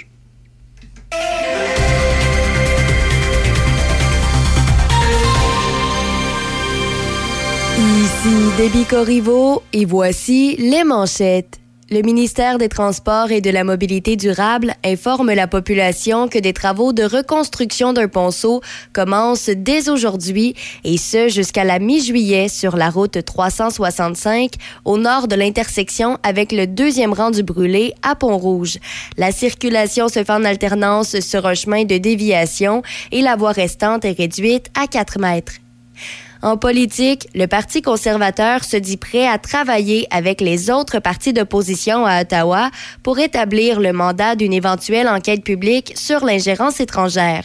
En point de presse hier à Ottawa, le chef conservateur Pierre Poilièvre a indiqué qu'il va contacter ses homologues du nouveau Parti démocratique et du Bloc québécois dès cette semaine pour amorcer le travail dans ce dossier. Par ailleurs, le chef conservateur Pierre Poilièvre plaide que Paul Bernardo doit être renvoyé dans une prison à sécurité maximale. Paul Bernardo purge présentement une peine d'emprisonnement à perpétuité pour l'enlèvement, la torture et le meurtre de Kristen French, 15 ans, et de Leslie Mahaffey, 14 ans, au début des années 1990 en Ontario. Il était emprisonné à l'établissement à sécurité maximale de Millhaven, près de Kingston, en Ontario, mais il vient d'être transféré à l'établissement à sécurité moyenne de la Macasa dans les Laurentides, ce qui a créé un tollé au sein de la classe politique. Dans les sports au golf, le Britanno-Colombien Nick Taylor a réalisé un long coup roulé au quatrième trou de prolongation et il a eu le meilleur sur Tommy Fleetwood pour remporter l'Omnium canadien hier. Taylor a par le fait même mis fin à la disette de 69 ans sans victoire canadienne à ce tournoi masculin. Pat Fletcher, en 1954, avait été le dernier Canadien à triompher devant ses partisans. Au baseball, les Red Sox de Boston ont battu les Yankees de New York 3-2 hier soir. Et pour terminer au football, les Rough Riders de la Saskatchewan ont ouvert leur saison régulière de la Ligue canadienne de football avec une victoire de 17-13 contre les Elks d'Edmonton hier soir. C'est ce qui complète les manchettes sur Choc FM 88.7. Le son des classiques. De Québec à Trois-Rivières. Choc 88.7.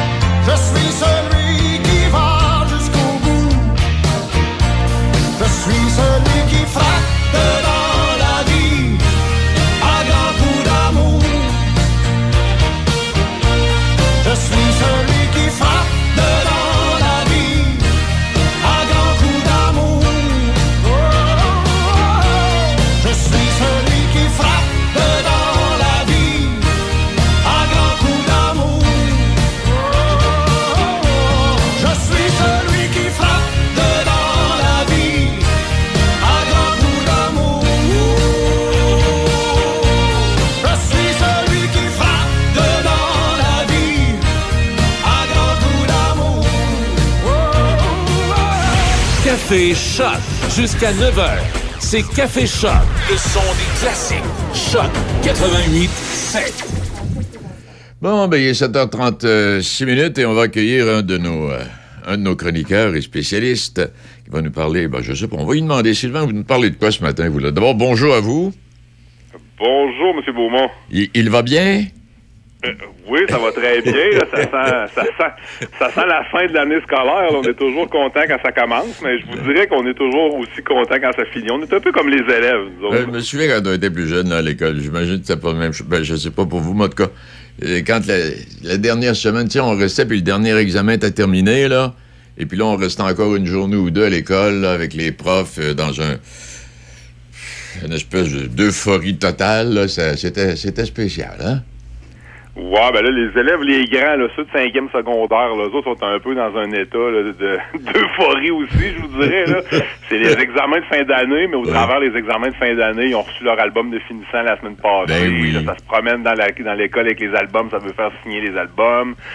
C'est la remise des diplômes euh, secondaires bientôt. Le bal s'en vient. Ça fait qu'eux autres, ils ont une grosse fin d'année, puis souvent, là, sont sur un, un- en bon français, sont sur un high quand l'année finit. Là. Oui, c'est vrai. Hey, Sylvain, euh, tu veux nous parler de quoi exactement ce matin? Ben, trois sujets. Euh, un qu'on a discuté ensemble la semaine passée, là, c'était la fin euh, de la commission parlementaire sur le projet de loi 23 qui, euh, bon, dans les médias, on parle beaucoup du projet de Drainville. Euh, bon, c'est sûr que ça a donné avec la fin de la session parlementaire, fait que euh, on verra ce que ça va donner. Pour le moment, ben, on tombe dans une espèce de trou qui s'appelle l'été. Fait que euh, ça s'est terminé là, avec les dernières consultations la semaine passée. Fait que ça s'est étiré sur deux semaines, mais c'était seulement qui ben seulement, c'est quand même des bonnes journées là, pour Oui. euh, ceux qui sont là. Mais c'était quatre journées complètes là, de consultation avec les différents groupes. Euh, on verra ce que ça va donner. là. C'est sûr que des fois, on se pose la question si le timing n'a pas été choisi, là, dans le sens où ça a fait beaucoup de vagues là, au mois de mai, euh, puis au début juin avec les consultations, il y a eu beaucoup de couverture médiatique, mais là, si on arrive à l'été, l'éducation s'en occupe un peu moins, ça ça vend un peu moins aussi, fait que bon, ça va avoir le temps de, de- de rester sur la glace. J'imagine qu'on va analyser tout ça, puis qu'on aura des décisions à prendre au niveau du gouvernement. Êtes-vous Euh, bien sûr de ce que vous avancez? Le gouvernement aurait fait exprès pour arriver à cette période-ci, puis il est obligé d'abandonner pendant un bout, là? Fait, Sylvain, faut, Sylvain, faut être sérieux. Quand on parle d'éducation, faut, faut être sérieux. Ouais, je le sais. Il y a des hasards comme ça, des fois, dans la vie, qui nous font poser des questions. Là. Comment ça se fait qu'une commission parlementaire se fait en fin de session parlementaire, juste avant l'été, puis que personne va en parler pendant deux mois? Mais bon, c'est probablement le fruit du hasard. Ah, ben, ben, peut-être. C'est vrai. J'avais pas pensé. C'est vrai. Eh, à, part... à part de ça, Ben, à part de ça, euh, moi, je dirais que j'ai pas été de bonne humeur. là. C'est le devoir qui a sorti une nouvelle. euh, en fait, c'est les premiers qui ont été sur la nouvelle là, à la fin de la semaine passée, vendredi. Ça fait pas tellement longtemps. On apprenait qu'il y a un centre de service scolaire là, de la région de Montréal, le, le centre de service de la Pointe de l'île, pour ne pas le nommer, euh, qui a décidé là, d'interdire euh, à ses employés de parler aux médias. ah, donc, toi. Oui. Ben ouais, ça a fait jaser pas mal. C'est une formation qu'on a donnée là-bas aux employés avec des espèces de vrais ou faux, puis euh, des sous-verts ont été distribués, puis bon, c'est euh, ce qu'on apprenait en fait, c'est que euh, on veut pas trop trop que nos employés s'adressent aux médias. On veut que ça passe par le canal officiel. Fait que si tu es un employé d'une école, ben tu parles à ton boss qui est le directeur. Si tu es directeur, ben tu parles à ton boss qui est au centre de service scolaire. Puis au centre de service scolaire, ben il y a un responsable des communications. Fait que le responsable des communications va s'occuper des communications. Fait que euh, on vous demanderait gentiment de ne pas parler à personne. Ah, bon? Ben, remarque, Fait que- ça m'a- Ouais, allez-y. ça m'offusque pas plus que ça, là. Non, ben moi, je- parce que c'est toujours sous le couvert de la bienveillance. Hein. Oui, L'employeur, c'est c'est toujours, ben, c'est parce qu'on veut faire attention à nos employés, on veut les protéger, on veut. Mais dans les faits, c'est pas vraiment ça. Là. C'est de la, moi, je dirais que c'est de la fausse bienveillance. Là. On fait, sem- on fait semblant là, qu'on qu'on qu'on veut protéger nos employés, alors que la plupart du temps, on veut protéger nos propres fesses quand on est dans un bureau au centre de service scolaire. Et je te trouve Euh, sévère. Que t'es sévère. Mais bon, ça c'est ma lecture. Euh, puis des fois aussi on confond beaucoup là, on est fort sur le devoir de réserve là dans des, dans certains centres de services scolaires. Je vous dirais que c'est à géométrie variable au Québec. hein. Il y a des centres de services scolaires qui aiment bien faire peur à leurs employés, d'autres qui sont beaucoup plus euh, conciliants avec leurs enseignants ou avec leurs employés. Là, euh, tu sais, parce que- il y en a qui diraient là, ben là, euh, dans la cause, il est en train de vous parler au téléphone, euh, il, est, il est avec vous toutes les semaines, euh, il écrit dans le journal, fait qu'il devoir de réserve peut-être pas tant là. Fait que bon, moi j'ai peut-être un employeur qui est plus conciliant, euh, mais c'est ta géométrie très variable, puis souvent euh, on utilise cette euh, cette peur-là des médias ou cette peur-là du devoir de réserve pour un peu soumettre ou avoir un peu de soumission de certains employés des fois qu'on trouve qui prennent un peu trop de place. hein. Oui, c'est vrai. Et, que- puis, que- quoi qu'en même temps, puis là, je ne veux pas aller à l'encontre de ce que vous avancez, euh, Sylvain, pas du tout. Quoi qu'en même temps, chacun de nous avons notre, notre, propre interprétation hein, de la même phrase ou de, du, du même mot qui est lancé. Puis c'est ça qu'à un moment donné qui fait qu'on est embrouillé, on ne sait plus où est-ce qu'on s'en va. C'est, la façon dont on le, chacun de nous le reçoit et l'interprète. Ben, je suis tout à fait d'accord avec vous. Là. Le devoir de réserve a sa place. Moi, je dirais pas, mettons, ce matin, on se parle, je dirais pas commencer à vous parler de mes propres élèves que j'ai en classe. Il faut pas que ces élèves-là soient identifiés. Il faut pas qu'on puisse savoir de qui je parle. Donc, j'irai pas, j'irai pas parler de mes propres élèves. J'irai pas non plus parler de mon employeur en mal aujourd'hui avec vous téléphone, là, à la radio. Là. Je veux dire, il y a une question de jugement aussi là-dedans. Donc, euh, faut que ça soit, bon, euh, de la critique qui soit justifiée ou de la critique constructive. Exact. Euh, Puis faut pas faire des attaques personnelles non plus envers euh, soit des collègues, envers des, des élèves ou des étudiants ou envers l'employeur. Fait que ça c'est, mais c'est bon aussi de prévenir les employés parce que bon, on va s'entendre que sur 100 000 enseignants au Québec ou puis euh, bon, si on, on compte tous les corps d'emploi dans les écoles, ben il y a peut-être deux trois rigolos là-dedans qui ont besoin de se faire rappeler c'est quoi un devoir de réserve. Puis avec les, les réseaux sociaux actuellement, il y en a qui pensent que ce qu'ils écrivent sur différentes plateformes, que ce soit Instagram, euh, que ce soit Facebook, Twitter, ben, il y en a qui écrivent des affaires qui, tu- bah, tu- tu- Ça tient pas de bout. Ça tient pas de bout, puis des fois, ben c'est gênant. je veux dire, euh, il reste que t'es es un membre du personnel d'une école, donc normalement, tu devrais faire preuve d'une certaine retenue puis d'un certain civisme. Fait que si t'es pas capable de faire ça, effectivement, il pourrait y avoir des sanctions contre toi, puis je dirais même plus qu'il devrait y avoir des sanctions contre toi. Fait que c'est toujours une question là de de, savoir-vivre, je dirais. C'est ça. Puis, puis en même temps, on est rendu au point où demain euh, est devrait être euh, façonné à la façon de chacun de nous. Tu sais, on- n'a pas de, souvent de fois de vision commune. Exact, exact. Donc, euh, c'est ça. C'est euh, une nouvelle qui avait fait couler un peu la Ouais. fin de semaine. Donc, euh, c'est toujours un sujet délicat, puis un sujet qui suscite des passions quand on dit aux gens de ne pas parler. Là. Donc, euh, c'est toujours jusqu'à quel point j'ai le droit de m'exprimer ou non, de quelle façon je peux m'exprimer, où je peux m'exprimer. Euh, c'est toujours un, un sujet qui, qui chatouille un peu les gens, là, le- le- on va dire entre guillemets la liberté d'expression. Est-ce qu'il y a autre chose à ajouter là-dessus, euh, Sylvain? Non, j'avais fait le tour là-dessus. Le Ouais. dernier sujet, c'était mon troisième et dernier sujet, c'était le fait que euh, le centre, euh, il y a un centre de service scolaire là, dans la région du bas du fleuve là, qui euh, a fait euh, une affiche ou une publicité euh, sur les réseaux sociaux là, pour chercher du personnel. Ça aussi, ça a fait jaser pas mal en fin de semaine. là. Ça a circulé beaucoup cette, cette photo-là de la, la recherche d'emploi. En fait, ce que ça disait, c'est qu'on cherchait des retraités. Ça, bon, c'est tel que tel. Ah on cherchait ouais. aussi, on cherchait quiconque euh, voulait travailler en, en enseignement. Donc, on cherchait des gens qui n'avaient aucune expérience. C'est ce qui était indiqué dans la recherche d'emploi. Fait que c'est un, c'est un peu triste dans le sens où on est rendu dans nos recherches d'emploi pour avoir un prof dans une classe de chercher des gens qui ont aucune expérience. Donc, des gens qu'on qu'on dit, en fait, c'est une, c'est une bouteille à la mer, là, c'est quasiment un. SOS, là, c'est de dire, ben là, on n'a plus personne, on manque de staff, euh, si ça t'intéresse de venir enseigner, on a de la place, viens-t'en, on t'attend. Euh, peu importe, on va s'arranger avec toi, puis on va faire la job qu'il faut pour peut-être te, te rendre euh, compétent dans ton travail, même si tu n'as aucune expérience, même si tu n'as aucune formation. C'est qu'on on est rendu là. Euh, C'était une, une recherche dans le bas du fleuve, mais je dirais que euh, probablement que la même chose existe dans plusieurs centres de services scolaires au Québec. La région, euh, dans la région de Montréal, c'est particulièrement pénible. Euh, puis on se rend compte qu'un peu partout, ça devient, ça devient comme ça. Pour le moment, dans la grande région de Québec, c'est encore pas si mal, quoi qu'on sent là, que, que ça, ça s'en vient là, de- avec cette Eh tangente-là. Donc c'est pas, c'est pas rassurant pour les prochaines années. Non, ça- ça- ah, absolument pas. C'est en, plein ce que je voulais te dire. C'est loin d'être rassurant. Puis, euh, on a hâte de voir ce que ça va donner. Mais pour l'instant, effectivement, c'est loin d'être rassurant. Hey, ben, Exact. Sylvain, euh, pas pire petit tour d'horizon. Merci infiniment pour cette collaboration encore ce matin. Et Merci puis, à euh, vous, ça m'a fait plaisir de vous parler. on, s- on on s'en reparle bientôt. Merci beaucoup, bonne semaine. Salut, bye, toi aussi. Il est 7h45 euh, minutes. Restons dans le domaine de l'enseignement. Des millions de dollars dépensés pour angliciser le Québec. Le gouvernement Legault pressé d'agir. Un chercheur qui demande au gouvernement Legault de cesser dès la rentrée de financer la formation d'étudiants canadiens et étrangers dans les universités anglophones québécoises. Autre dossier dont on ne parle pas souvent, mais qui existe. Ça, existe, ça aussi. Et puis, euh, ça va, ça va, ça va développer. Euh, Québec dépense des millions de dollars pour financer des étudiants canadiens et étrangers inscrits dans des universités anglophones. Et un chercheur, comme je mentionnais, presse le gouvernement Legault de remédier rapidement à la situation afin de mettre un frein à l'anglicisation de la province dès la rentrée. Alors voilà pour ça. Je sais pas si vous êtes... moi, les fins de semaine, j'aime ça euh, feuilleter les journaux. Je feuillette les journaux.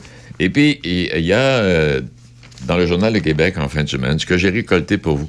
12 secrets archéologiques. Je ne vais pas entrer dans les détails, absolument pas, mais tout simplement pour vous dire 12 secrets archéologiques bien gardés qui, vont- qui vous feront voir le Québec autrement. La preuve d'un peuplement vieux de 12 000 ans. Des sites qui témoignent aussi bien du passé de nos ancêtres autochtones que de l'époque de la Nouvelle-France. Des vestiges millénaires qui racontent une histoire lointaine. Le Québec regorge de sites archéologiques d'une richesse inouïe.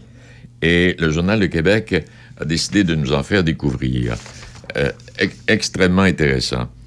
Euh, et puis on vous souhaite, euh, oui, on vous souhaite la bienvenue dans le sous-sol du château Frontenac.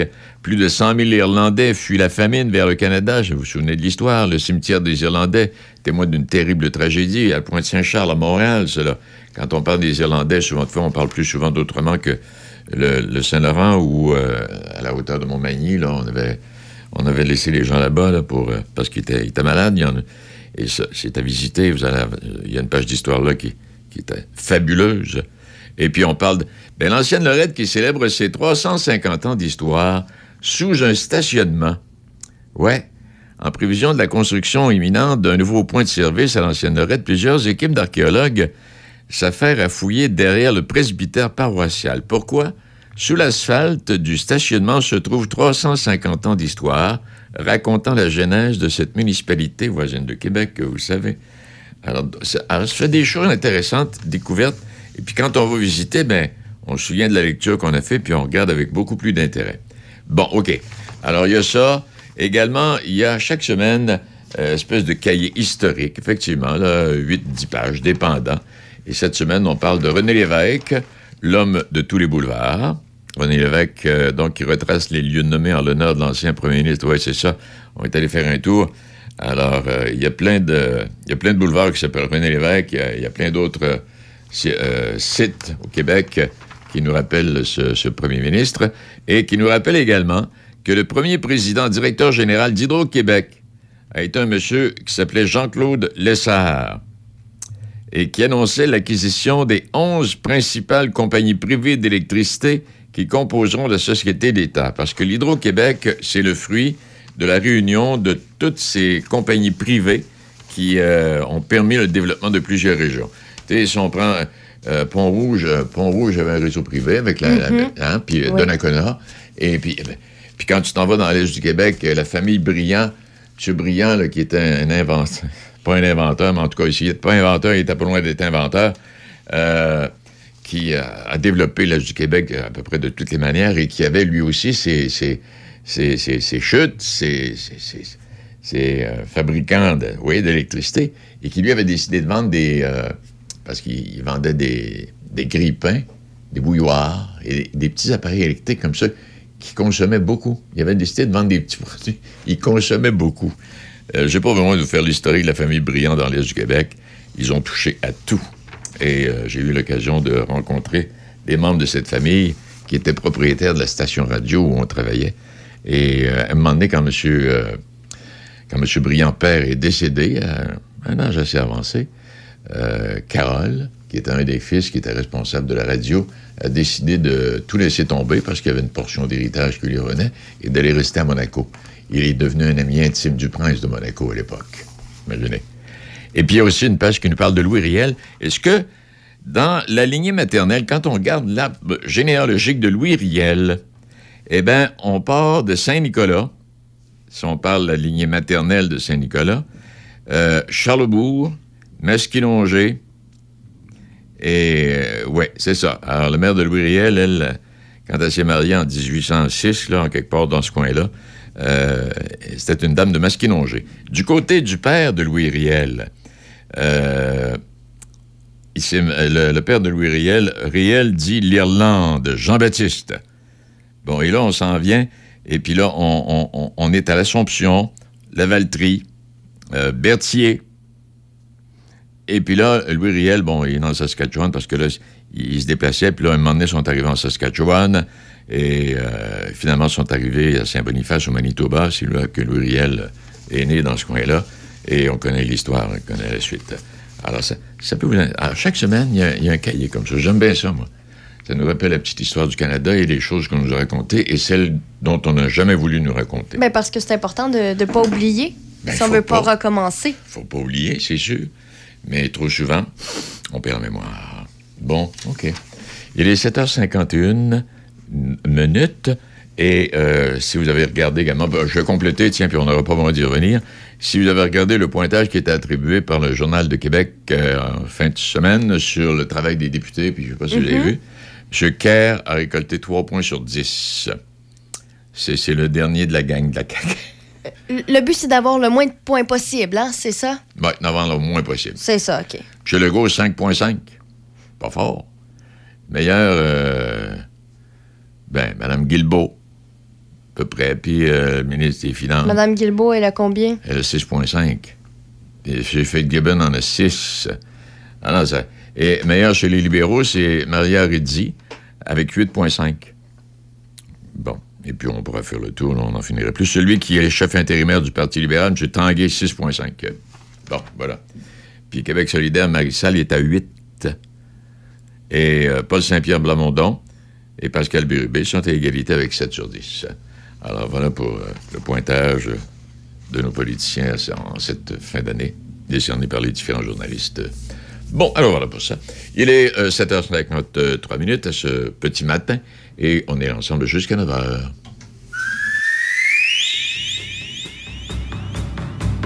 Okay, Tokyo, South America,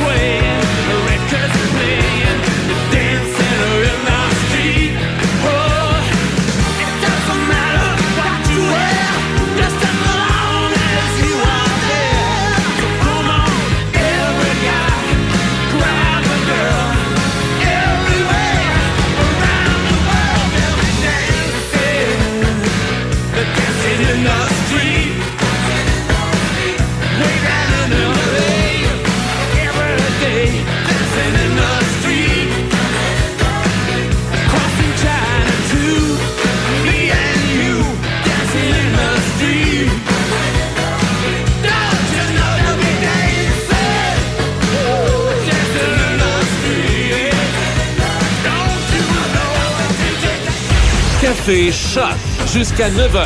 C'est Café Choc, le son des classiques. Choc 88 7. Ouais, des millions de dollars dépensés pour angliciser le Québec. Le gouvernement, euh, bon, Legault pour essayer d'agir. On parle de, de- de financer la formation d'étudiants canadiens et étrangers dans des universités anglophones québécoises. Et euh, le journal euh, rapporte ce matin que Québec consacre près de 200 millions de dollars chaque année pour financer une partie de la formation d'étudiants canadiens et internationaux inscrits dans les universités anglophones, principalement McGill et euh, Concordia. Ça, moi, dans le domaine de l'éducation, là, un moment donné, on va en parler avec Sylvain, un moment donné, là, une espèce de financement d'institutions euh, québécoises, anglophones, financées par le gouvernement du Québec pour inviter des étudiants. Parce qu'à un moment donné, rendu là, il y a plusieurs étudiants qui, avant, avant, d'a- avant d'arriver là, qui vont opter pour euh, l'instruction, les cours en anglais, pour la simple et bonne raison, c'est qu'il y en a qui ont déjà décidé que l'anglais, c'est important. C'est vrai c'est important. Alors, euh, on verra ce que ça va donner. Et puis, l'autoroute qui s'est effondrée à Philadelphie, euh, une portion de l'autoroute, la I-95, là, euh, il y a eu un incendie. Ça n'a pas fait de victimes, apparemment. Et l'effondrement de l'autoroute, suite à cet incendie-là, l'incendie d'un véhicule qui serait à l'origine de la catastrophe, selon les autorités de la ville. Bon, tout ça a été maîtrisé relativement rapidement, mais cette portion de l'autoroute pourrait être fermée jusqu'à l'automne. Oui. Et euh, est-ce que. Oui, j'avais-tu autre chose ici? J'ai plein. Mon, bureau est plein. Et au retour, tantôt, on va parler justement de l'Ukraine, ce pourquoi et Poutine euh, veut que l'Ukraine soit libre. Première réserve européenne de minerais d'uranium. Deuxième réserve européenne de minerais de titane. Dixième réserve mondiale. Deuxième réserve mondiale de minerais de manganèse.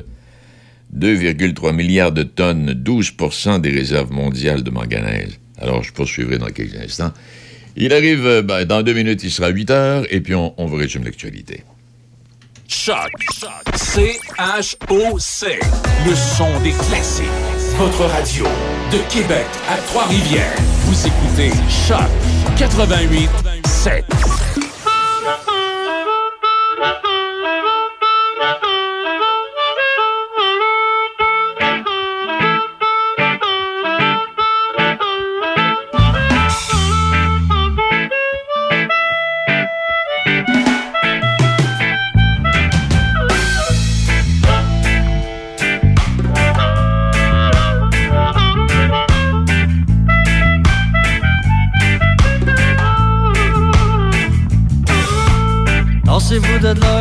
Je voie mon chum. Ça fait longtemps que je l'ai pas vu, il était parti, il était pas là. La dernière fois que je lui ai parlé, son cœur était mal à manger. Sa tête était dans un étau, il était pas beau.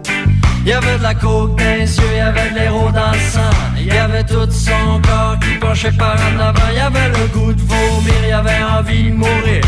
Qu'est-ce qu'on fait dans ce temps-là? Moi j'avais le goût de m'enfuir.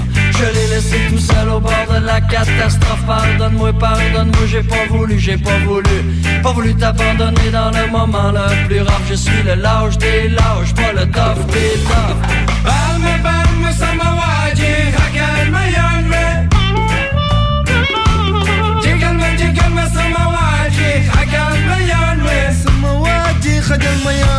Moi je fais mon chemin dans la foule en espérant qu'une chose, c'est de voir ton visage ou de t'entendre crier avec ta voix immense et ton cœur qui explose. Aidez-moi, aidez-moi. Moi je fais mon chemin dans la foule en espérant qu'une chose, c'est de voir ton visage ou de t'entendre crier. J'en ai plein mon casque mais c'est pas encore l'overdose. Aidez-moi, aidez-moi. Attendez-vous de là, il faut que je voie mon chum. Ça fait longtemps que je l'ai pas vu, il était parti, il était pas là. La dernière fois que j'ai parlé, son cœur était mal à manger. Sa tête était dans un étau, il était pas beau. Il y avait de la coke les yeux, il y avait de l'héros dans. Il y avait tout son corps qui penchait par en avant. Il y avait le goût de vomir, il y avait envie de mourir. Qu'est-ce qu'on fait dans ce temps-là? Moi j'avais le goût de m'enfuir. Je l'ai laissé tout seul au bord de la catastrophe. Pardonne-moi, pardonne-moi, j'ai pas voulu, j'ai pas voulu. Pas voulu t'abandonner dans le moment le plus rare. Je suis le lâche des lâches, pas le tough des toughs.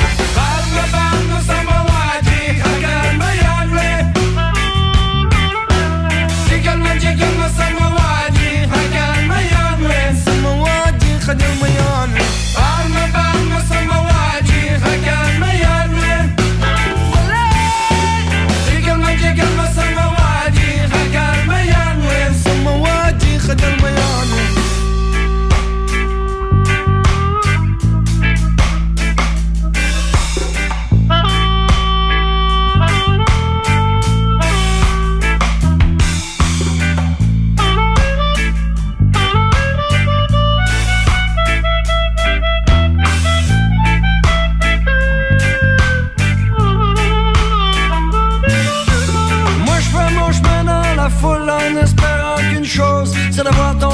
Visage ou voix ton cœur qui explose. Aidez-moi, aidez-moi. Mouche pas, mouche pas dans la foule en espérant qu'une chose, c'est d'avoir ton visage ou de t'entendre crier. J'en ai plein mon casque, mais c'est pas encore l'overdose. Aidez-moi, aidez-moi. Attendez-vous de là, il faut que je voie mon chat. Ça fait longtemps que je l'ai pas vu, il était parti, il était pas là. La dernière fois que j'ai parlé, son cœur était mal à manger. Sa tête était dans un étau, il était pas beau. Il y avait de la les yeux, il y avait l'héros dans le sang. Il y avait tout son corps qui penchait par en avant. Il y avait le goût de vomir, il y avait envie de mourir. Qu'est-ce qu'on fait dans ce temps-là? Moi j'avais le goût de m'enfuir. Je l'ai laissé tout seul au bord de la catastrophe. Pardonne-moi, pardonne-moi, j'ai pas voulu, j'ai pas voulu. Pas voulu t'abandonner dans le moment le plus rough. Je suis le lâche des lâches, pas le tough des tough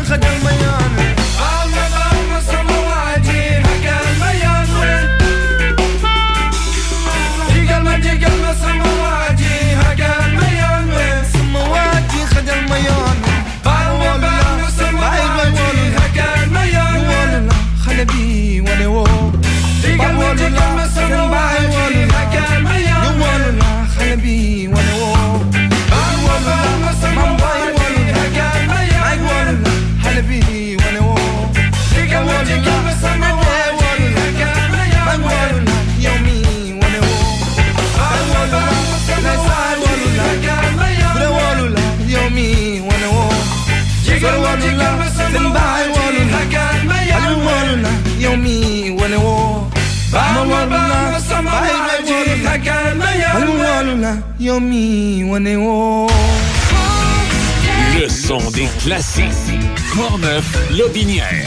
Choc 88.7. Les nouvelles à Choc FM, une présentation de Desjardins.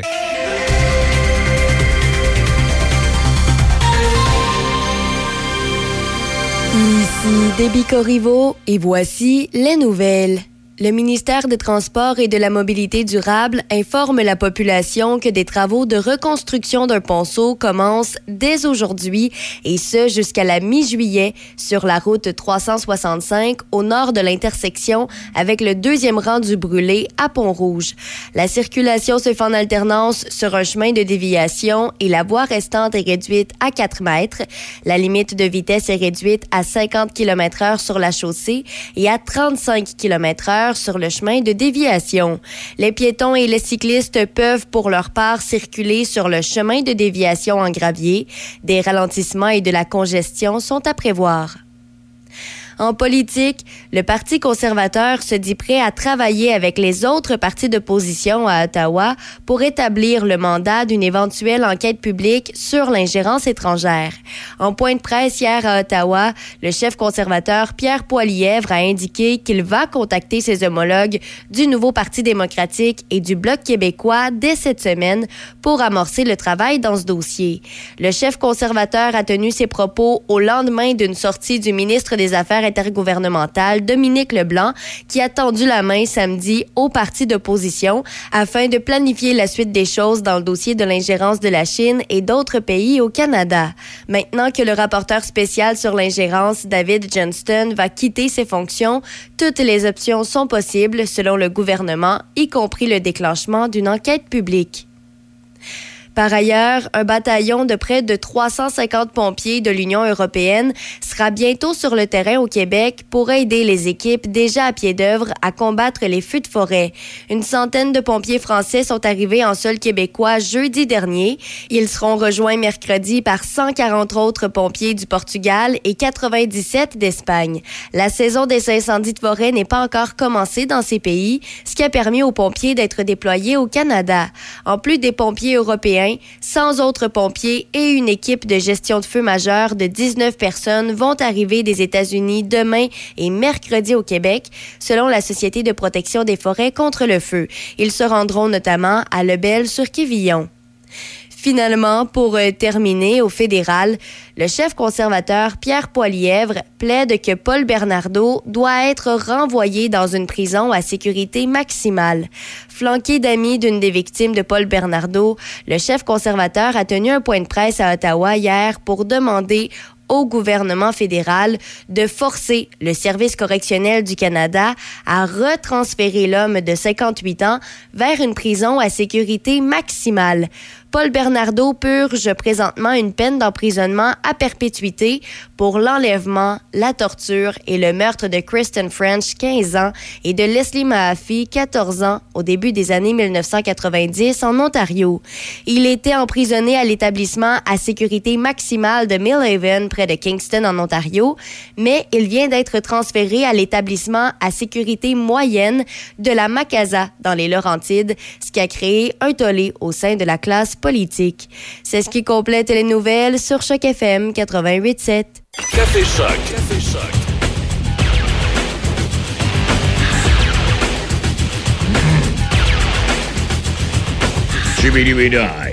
Hey, vous avez vu l'histoire en fin de semaine de ces jeunes enfants qu'on a retrouvés en, en- en forêt euh, tropicale. Euh, C'est arrivé de Bogota, oui, dans ce coin-là. Ça faisait combien de temps, hein, justement, que l'avion avait disparu? 1er mai. Et 1er plus, mai. plus d'un mois, là. Quasiment un mois et demi. Et les jeunes enfants, l'aîné, là, 13 ans, euh, puis ses petits frères et petites sœurs, là, 9 ans, 5 ans et 1 an, ont été retrouvés sains et saufs vendredi après-midi par les sauveteurs qui cherchaient dans la jungle depuis l'écrasement de l'avion le 1er mai dernier, un Cessna. Il y avait, il y avait la mère, il y avait le pilote, puis un proche de, de- de la mère. Là. Eux, ils sont décédés. Et puis là, les, soldats, la, dernière journée, là, les soldats se disaient toujours quotidiennement, c'est aujourd'hui qu'on les retrouve, puis c'est aujourd'hui qu'on les retrouve. Et euh, finalement, ils les ont retrouvés. Bon, amaigris, bien sûr, mais... euh, et puis là, ben, ils ont été... ils ont été, euh, on les a trouvés, on les a sortis de là, on les a ramenés à leur famille, leur grand-père, et qui expliquait que c'était pas facile comme tel. Les jeunes ont quasi perdu la parole. On a hâte de voir ce que le plus vieux aura raconté euh, quand, il, aura repris tous ses esprits. Et qu'en même temps, ben, ils ont manqué de nourriture pendant presque ben, tout ce temps-là. Comment ils ont fait, comment ils ont fait pour survivre? C'est des choses qu'on a hâte d'apprendre. Et euh, c'est euh. Alors, il était que trois personnes, il était sept personnes à bord de l'avion. Et puis, euh, comme, je, ben, comme je mentionnais un instant, on a hâte d'apprendre ce que le plus vieux, et j'imagine le plus vieux ou les deux plus vieux vont nous raconter. Puis le petit bébé, là, il a un an. Comment est-ce qu'ils ont fait, je sais pas. J'ai hâte de voir. J'ai beaucoup hâte de voir le récit de cette histoire-là. Parce que c'est. euh, c'est une histoire assez, assez spéciale, hein? C'est pas tous les jours, là. mois. Ouais, c'est ça qu'on voit ça. Puis, tu sais, quatre enfants avec un bébé, plus d'un C'est rare aussi que ça se termine bien comme Oui, ça. puis souvent, évidemment, il aurait pu les retrouver, puis euh, tous décédés, mais non. En tout cas, et euh, les soldats, les soldats étaient, étaient très heureux du fait que depuis, ce temps, depuis le temps, le temps qu'ils cherchaient, là, ils les ont retrouvés, puis non pas qu'ils, seulement qu'ils les aient retrouvés, mais qu'ils les aient retrouvés vivants. Alors, c'est une histoire dont ils vont se souvenir longtemps. À part de ça, euh, ah mon Dieu Seigneur, ben oui, je le- je voulais vous parler de l'Ukraine. Euh, L'Ukraine, c'est pas, pas un pays de, pas un pays de pauvres là. L'Ukraine est la première réserve européenne de minerais euh, d'uranium. C'est la deuxième réserve européenne de minerais de titane, la dixième au monde. C'est la deuxième réserve mondiale de minerais de manganèse, avec 2,3 milliards de tonnes, c'est 12% des réserves mondiales. C'est la deuxième réserve mondiale de minerais de fer, avec 30 milliards de tonnes. Deuxième réserve européenne de minerais de mercure. Troisième réserve européenne de gaz de schiste, 22 milliards de mètres cubes. Treizième réserve mondiale. Quatrième place mondiale en valeur totale des ressources naturelles. Septième réserve mondiale de charbon. L'Ukraine est un pays agricole. Elle peut répondre aux besoins alimentaires de 600 millions de personnes. C'est la plus grande superficie des terres arables en Europe. Troisième plus grande superficie de terre noire dans le monde, avec 25% du volume mondial. Premier exportateur mondial de tournesol et d'huile de tournesol. Deuxième producteur mondial d'orge et quatrième exportateur mondial. C'est l'Ukraine est le troisième producteur mondial de maïs et quatrième exportateur mondial. C'est le quatrième producteur mondial de pommes de terre. C'est le cinquième producteur mondial de seigle. Euh, L'Ukraine occupe la cinquième place mondiale en production apicole, miel, euh, gelée royale, pollen, bon, etc., euh, venin d'abeille. Euh, cinquième place mondiale, 75 000 tonnes de réserve. Huitième exportateur mondial de blé. Neuvième producteur mondial d'œufs de poule. Seizième exportateur mondial de fromage. L'Ukraine est un pays industrialisé, premier producteur européen d'ammoniac. C'est le deuxième plus grand réseau de gazoducs d'Europe et le quatrième mondial. Oui. Vous commencez à comprendre pourquoi euh, Poutine euh, veut mettre la main. Hein? Euh, deuxième plus grand réseau de, de gazoducs, bon, je l'ai dit, ça. Troisième plus grand parc nucléaire européen. Oui. Troisième plus long réseau ferroviaire d'Europe. Troisième producteur mondial de localisateurs et d'équipements de localisation après les États-Unis et la France. Troisième exportateur mondial de fer. Quatrième exportateur mondial de turbines pour des centrales nucléaires. Quatrième fabricant mondial de lance-roquettes. Quatrième exportateur mondial d'argile. Quatrième exportateur mondial de titane. Huitième exportateur mondial de minerais et concentrés métallurgiques. Neuvième exportateur mondial dans l'industrie de l'armement. Et dixième producteur mondial d'acier. C'est pas si tant pire que ça. Alors, puis là, ben c'est ça. Mais qu'est-ce qui se passe exactement, là, à moins, que vous suiviez l'information. Puis encore là, j'allais dire l'information européenne, voir ce qui se passe. Euh, on n'en parle, parle pas beaucoup. Et la dernière fois qu'on a parlé, ou on a entendu parler un peu, c'est que Poutine apparemment préparait bon quelque chose. Mais l'Ukraine, de son côté, avec tout l'armement reçu, parce que là, il y a beaucoup d'armements qui avaient été donnés à Mhm. l'Ukraine, mais qui met, qui met des semaines avant d'arriver. Là, apparemment, ils auraient une réserve assez intéressante qui fait en sorte que la Russie aurait peut-être un peu peur de- d'essayer de- d'a- d'avancer. Et puis, en même temps, Poutine, c'est euh, c'est là qu'on se rend compte qu'il n'était pas prêt à attaquer l'Ukraine. Il nous a fait peur parce que là, au niveau de la réserve, au niveau de l'équipement pour les jeunes soldats de la réserve, etc., euh, ça se passe pas exactement comme l'histoire le raconte. Alors, euh, on verra ce que ça va donner, mais pour tout de suite, euh, c'est ça. Et puis Trudeau, qui était, qui était là en Ukraine en fin de semaine, Ouais. je sais pas que j'y allais faire là, lui. Là. Il, aurait pu, il aurait pu aller faire un petit tour à Sainte-Terre dans le nord du pays, là, pour voir un peu ce qui se passait. Non, il a décidé qu'il allait en Ukraine, puis il est arrivé avec un 50 millions, là, ou 500 000, je sais pas trop. Allez, toujours est-il que... Ben, c'est sûrement qu'ici, de... peu importe l'argent qu'on souhaite mettre, par exemple, pour aider à la situation des feux, souvent, c'est. Même si tu as tout l'équipement, si tu pas le personnel. Ben, pas, ben, c'est ça. C'est ça. Ben là, puis là, ben là, du personnel, il en, il en est arrivé, il y en a. Mhm. Il devrait être en mesure de. Mais comme on le disait ce matin, un peu plus tôt, et c'est pas moi qui, c'est pas nous qui l'avons inventé, c'est les spécialistes qui ont parlé euh, hier soir et encore très tôt ce matin, à savoir que ça pourrait peut-être se poursuivre jusqu'à l'automne, dépendant. Alors nous, on va avoir de la pluie, un petit peu de pluie ici en bas, mais en haut, là-bas,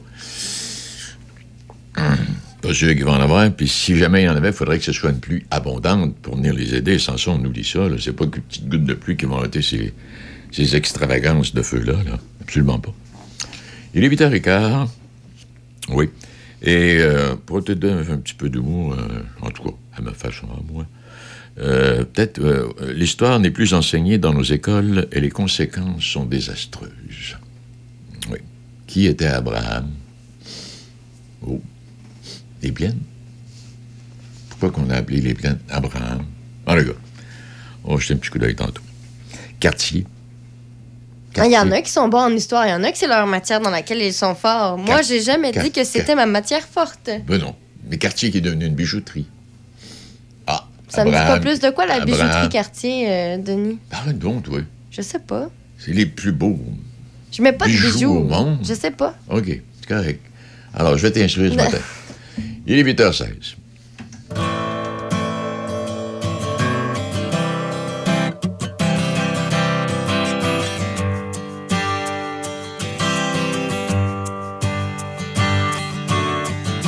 Free is all you gotta be.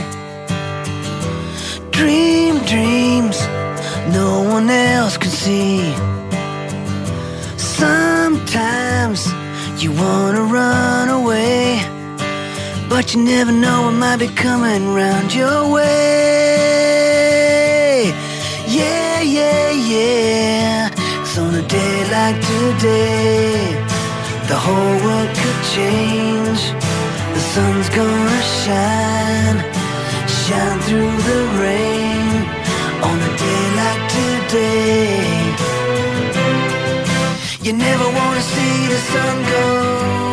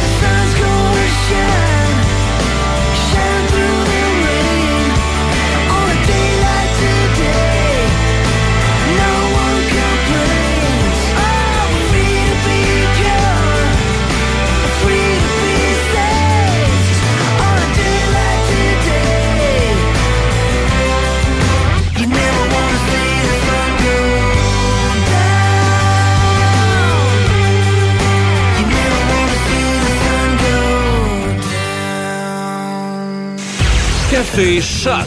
Jusqu'à 9h. C'est Café Choc. Le son des classiques. Ben Choc. un petit 88. cours- Puis un petit cours d'histoire du Canada ce matin. Abraham. Abraham, il est devenu des plaines. Cartier est devenu une bijouterie, une rue. Champlain est devenu un boulevard, une compagnie de transport. Ouais. Le cardinal Richelieu est devenu un hôtel. Pascal est devenu une quincaillerie. Agatha Christie est devenu un biscuit. La Fontaine, un parc. Napoléon, un cognac. Saint-Germain, un restaurant. Saint-Vallier, une rue. Laval est devenu une treilleuse. Corneille est devenu un oiseau. Saint-Honoré, un gâteau. Lincoln, une voiture. Ford, une voiture. Un moulin à papier. Oui, la papeterie Ford à Pont-Neuf. Washington, une ville, un joueur de baseball. Saint-Cyril, un boulevard. Monseigneur Roy est devenu un réfrigérateur. Oui, euh, Roy, un réfrigérateur, c'est, a- je pense que ça n'existe plus, les réfrigérateurs Roy. Mais à l'époque, il y en avait. Molson, la batte O'Keeffe sont devenus de la bière. Saint-Charles, une rivière. Jacques Cartier, un parc, une rivière. Duplessis est devenu un comté, un pont. Eh oui, Jean-Paul II est devenu le frère de la reine Élisabeth II. ça, ça, c'est pas vrai, celle-là. là. Euh, Marquette, une compagnie d'huile à chauffage. Bienville, un centre d'équitation. Junot est devenu un joueur de hockey. Eh oui. Alors, c'est une petite, leçon d'histoire euh, ce matin, simplement pour vous aider à mieux affronter vos examens qui s'en viennent, les jeunes. Alors, si on pose la question, vous direz que c'est chez nous que vous l'avez appris. Bon, c'est étant dit. À un moment donné, et puis, euh, à travers mes lectures de fin de semaine, sous la plume de Jean-Nicolas Blanchet, euh, il nous raconte des joueurs de baseball qui ont toujours été à l'avant-garde de- pour leur franc-parler. Oui, mais la langue de bois est souvent de aux oubliettes et il donne euh, un, un joueur euh, qui s'appelle, et mon Dieu Noah Syndergaard, euh, qui aurait déclaré le 31 mai dernier Je donnerais mon bébé pour devenir aussi bon qu'avant. Eh oui. C'est, ça, c'est triste. C'est- C'est c'est- c'est spécial, ça va mal en démon, hein? Mhm. Et puis, il nous souligne d'autres d'autres déclarations également. Je donnerais mon hypothèque... je donnais... Je donnerais mon hypothétique premier enfant pour redevenir aussi bon qu'avant. Rien ne va plus pour le, le- le- le grand lanceur là, qui, a, qui a- qui a parlé de son bébé qu'il donnerait. là. Il est arrivé, ça- il est arrivé en- dans le baseball majeur en 2015. Il y a eu ben, quelques bonnes, quelques bonnes années. Il y a 30 ans aujourd'hui. Plusieurs blessures. Troisième équipe en trois ans. Moyenne de points mérités de 6,54. Puis là, il met ça sur la faute de son enfant. C'est la faute du bébé. Bon. C'est un homme, C'est un, garçon. c'est un, garçon. Donc, c'est pas lui qui a accouché de l'enfant. Non, c'est la madame. C'est la couches, madame. Puis lui, ça touche en boulet. C'est, à cause de ça qui est pas bon. Hey, ça qui est plus bon. Ça n'a pas de bon sens. Ça n'a pas d'allure. Je vais m'abstenir de commenter. Euh, oui, c'est ça. Abstiens-toi. Euh, une, euh, une, une, euh, si jamais tu roules, tu as une facture de 175 000 piastres parce que tu as dépassé la vitesse permise, là, 175 000 de, de tickets. c'est la valeur de la contravention qui a été décernée pour excès de vitesse à un automobiliste finlandais. Bon. À première vue, Ça devait être dans une zone de, de moins de 50. là. euh, ouais, il roulait à 80 km/h dans une zone de 50. Sauf qu'en Finlande, le montant d'une contravention en fonction est, est en fonction du revenu moyen de Euh, l'individu. Alors, le monsieur qui est multimillionnaire, le coût de l'infraction monte en flèche. Alors, la police peut d'ailleurs consulter votre dernier rapport d'impôt en tout temps afin de Ouais, mais calculer ça, la c'est, facture. ça, c'est pas juste, non? Plus, plus, par exemple, je sais pas, si t'es pour arrêter quelqu'un, tu te rends compte qu'il fait pas un gros salaire. Tu vas le laisser aller. Tu vas bien plus essayer de, de- d'attraper quelqu'un qui fait du gros salaire, non? Écoutez, t'as, l'esprit mal tourné. Ça n'a pas de bon ben non, sens. mais c'est vrai, ça peut, pas, ça Non, peut non, se engendrer ça finalement. peut. Ben oui, ça, ça- ça- ça- non, ça se peut. Ça se peut très bien. On va se donner ça, là, ici au Québec, au moins, on, on est bon, on n'a pas cette formule-là. C'est déjà ça. Hey, 18,3 milliards de mètres cubes. Ça, c'est le volume d'eau contenu dans le réservoir de Kakovka, en Ukraine. Une bonne partie de cette eau a été libérée par la destruction du barrage là, du même nom. là. C'est le barrage qu'on a vu à la télévision le Mhm. 5 juin dernier. Alors, 18,3 milliards de mètres cubes d'eau, c'est le volume d'eau contenu dans le réservoir. Connaissez-vous le volume d'eau du lac euh, Saint-Jean? Non. 5,4. Ah. c'est tout petit. C'est tout petit comparativement. Ouais. 5,4 milliards de mètres cubes. Ça, c'est le volume d'eau contenu dans le lac Saint-Jean. Et ce barrage en Ukraine, lui, contenait 18,3 milliards de mètres cubes d'eau. Hey, c'est du stock, ça, là. là. Bon, OK, il est 8h24 minutes, 8h25 ou presque. Euh, c'est ça. Et en Autriche, je vous donne des, toutes sortes d'informations internationales ce matin. Il y a le Parti socialiste, euh, social-démocrate, qui veut s'inscrire euh, ou inscrire son nom en lettres de feu au palmarès de la gaffe politique. Imaginez, il a annoncé l'élection du mauvais chef. Ah. Et en plus, il a fallu deux jours pour s'en apercevoir. Et, Cherchez l'erreur. et ça, deux jours Ouais, à célébrer une fausse victoire. ouais, ça, ça c'est du don est-ce que, là, oui. est-ce que les résultats étaient serrés au moins ou pas, Euh, pas du tout? Hey, euh, ben, un peu, j'ai pas, pas vérifié si les résultats étaient serrés. Il en parle-tu des résultats? Il parle pas de, il donne pas de chiffre de résultats? Parce que ça, ça change un peu. l'en- Tu sais, si tu dis, ah, je perds, mais j'ai juste un point de pourcentage, euh, j'ai des chances pour, euh, par exemple, les prochaines élections ou quoi que ce soit. Toutefois, Ah oui. si l'é- l'écart est énorme puis qu'on annonce justement une fausse victoire, ben, la déception est, est double. Oui, puis, puis c'est pas. Il n'y a pas rien que autres là, qui s'est arrivé. Ici, là, on raconte. euh, le- L'erreur a été découverte par hasard, durant une vérification de routine. Alors, il y a ce- Une chance qu'il y a des vérifications Ouais. de routine. Et la gaffe du Parti autrichien s'inscrit en bonne place sur le palmarès déjà chargé de ses gaffes. Elle rivalise avec une célèbre bourde commise par l'administration Obama en 2008. Lors d'une visite à Moscou, le secrétaire d'État, Hillary Clinton, avait réuni, euh, remis à son homologue russe une télécommande sur laquelle on voyait un gros bouton rouge avec le mot Reset inscrit dessus.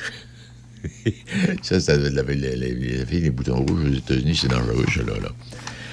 Et euh, le gadget doit symboliser un nouveau départ pour les relations euh, diplomatiques entre les deux pays. L'ennui, c'est qu'une erreur de traduction est survenue. Au lieu du mot euh, reset, recommencer à zéro, la traduction russe affiche le mot surchargé.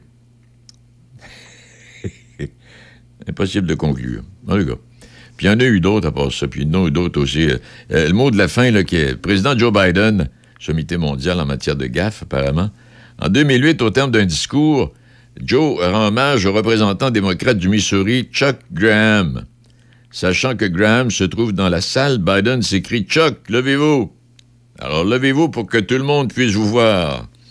Et un murmure parcourt l'assistance. Biden réalise soudain qu'il a oublié un détail, un petit détail. Le sénateur Graham, paralysé depuis l'âge de 16 ans, se trouve au fond de la salle dans un fauteuil roulant. C'est vraiment arrivé, ça? C'est vraiment arrivé, ça. Ça ressemble à Joe. Attendez de voir, n'est pas terminé. il va en avoir d'autres. On dirait une histoire d'un film. Euh, ça, ouais, à peu près. Bon, ben, il est 8h28 minutes. Euh, on, on, a un résumé d'actualité oui. euh, qui s'en vient tranquillement, pas vite. Et je voudrais vous rappeler ici euh, la ville de Shannon, qui demeure en tête des villes les plus jeunes du Québec et conserve un indice de vitalité enviable. Et à la suite de la mise à jour de l'indice de vitalité économique élaboré tous les deux ans par l'Institut de statistique du Québec pour le compte du ministère des Affaires municipales et de l'Habitation, la ville de Shannon demeure une localité où il fait bon vivre alors qu'il figure au sixième rang de l'échelle régionale avec un indice de 19. De plus, élue en 2016 la ville la plus jeune du Québec, la ville de Shannon demeure en tête alors qu'elle récolte la deuxième place des municipalités du Québec de 5000 habitants et plus, comptant les plus fortes proportions de jeunes de 0 à 19 ans. C'est qui la première? Ah, je l'ai pas. Non, je, on parle juste de Shannon. Je l'ai pas la première. Zut. Zut de zut. Alors, les gars, euh, on pourrait continuer avec plein d'autres statistiques, là. Euh, les plus récentes données démontrent la vitalité économique de la ville de Shannon. Un revenu total médian des particuliers de 18 ans et plus de 61 360 euh, 360 euh, dollars, euh, oui, 61 360. Population de 6 645 habitants au 1er juillet 2022. Le taux de travailleurs âgés entre 25 et 64 ans est de 84% et le taux d'accroissement annuel moyen de la population est de 12 pour 1000. Euh, je ne sais pas là-dedans si on, on, la ville de Shannon, on n'inclut pas la base militaire. Non, non, c'est pas inclus. Hein. Alors, c'est quand même des statistiques intéressantes pour une petite municipalité. Shannon, tu penses, tu penses pas à Shannon. Le seul moment où tu penses à Shannon, c'est quand tu t'en viens sur la route, le boulevard de la capitale, au lieu de tourner à gauche pour continuer, tu, tu continues. Non, mais c'est vrai, c'est. Une, on, va prendre, on va prendre une coupe de bière là de temps en temps, nous autres, à Shannon. C'est une ville passante. C'est une ville passante. Oui, ouais, exactement. Mais là, on s'en va plus vers là. Il y a des belles grosses maisons, justement. Tu disais, ah, je sais. Euh, non, non. Tu disais le salaire moyen, là. Hey, hey boy. Quand tu parles d'un salaire moyen. De 60 quelques mille, c'est même pas le salaire moyen au, euh, au Québec. Même pas. 61 353 Ça a peut-être même grimpé un petit peu. Ce sont des statistiques d'il y a deux ans. 61 353 salaire moyen. En tout cas, j'habite là, pour on est bien. Elle est fatigante, elle. oui, elle habite Shannon. Il est 8h30. Suivez le Studio Mobile 88.7 Choc FM dans vos activités. La prochaine sortie de l'équipe promo du 88.7 avec le Studio Mobile sera les 30 juin, 1er et 2 juillet au rodéo de Sainte-Catherine de la Jacques-Cartier. On diffuse sur place tout le week-end. Venez nous rejoindre. Le rodéo de Sainte-Catherine de la Jacques-Cartier. Un événement à ne pas manquer.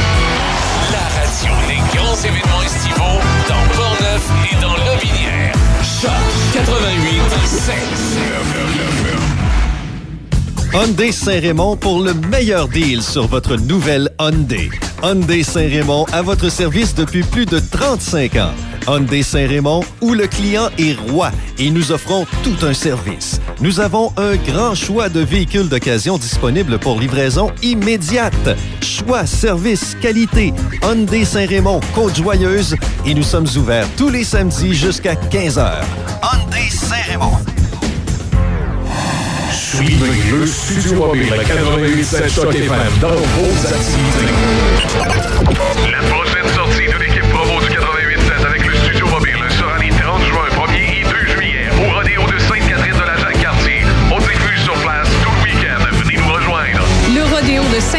la Jacques-Cartier. Un événement à ne pas manquer. La radio des grands événements estivaux dans Portneuf et dans Lobinière. Choc 88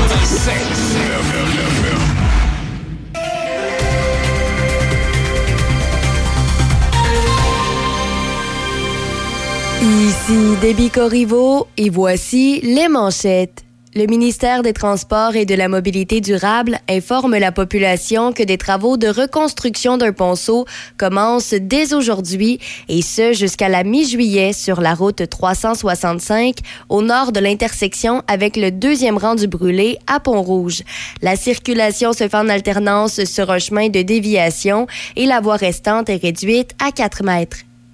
En politique, le Parti conservateur se dit prêt à travailler avec les autres partis d'opposition à Ottawa pour établir le mandat d'une éventuelle enquête publique sur l'ingérence étrangère.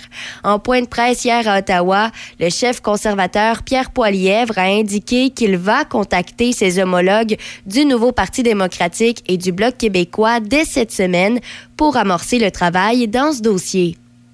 Par ailleurs, le chef conservateur Pierre Poilièvre plaide que Paul Bernardo doit être renvoyé dans une prison à sécurité maximale. Paul Bernardo purge présentement une peine d'emprisonnement à perpétuité pour l'enlèvement, la torture et le meurtre de Kristen French, 15 ans, et de Leslie Mahaffey, 14 ans, au début des années 1990 en Ontario. Il était emprisonné à l'établissement à sécurité maximale de Millhaven, près de Kingston, en Ontario, mais il vient d'être transféré à l'établissement à sécurité moyenne de la Macasa dans les Laurentides, ce qui a créé un tollé au sein de la classe politique. Dans les sports au golf, le Britanno-Colombien Nick Taylor a réalisé un long coup roulé au quatrième trou de prolongation et il a eu le meilleur sur Tommy Fleetwood pour remporter l'Omnium canadien hier. Taylor a par le fait même mis fin à la disette de 69 ans sans victoire canadienne à ce tournoi masculin. Pat Fletcher, en 1954, avait été le dernier Canadien à triompher devant ses partisans. Au baseball, les Red Sox de Boston ont battu les Yankees de New York 3-2 hier soir. Et pour terminer au football, les Rough Riders de la Saskatchewan ont ouvert leur saison régulière de la Ligue canadienne de football avec une victoire de 17-13 contre les Elks d'Edmonton hier soir. C'est ce qui complète les manchettes sur Choc FM 88.7. Le son des classiques. De Québec à Trois-Rivières. Choc 88.7.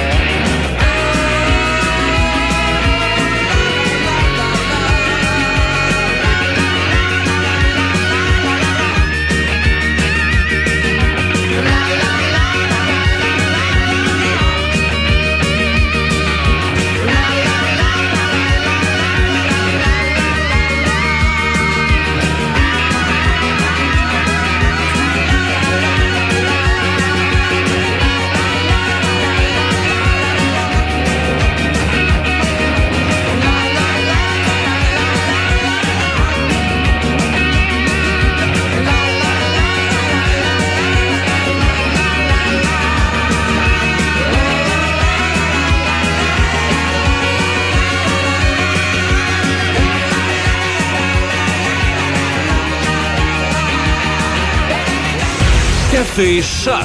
Jusqu'à 9h. C'est Café Choc. Le son des classiques.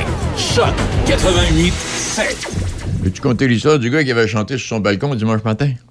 Il raconte à son chum, il dit, j'ai chanté sur le balcon dimanche matin. Il dit, j'ai reçu des patates, des tomates, des œufs. Il dit, Un déjeuner complet. un déjeuner, puis son chum, il dit, puis tu vas-tu recommencer? Il dit, oui, il dit, là, il dit, il manque de la viande un peu.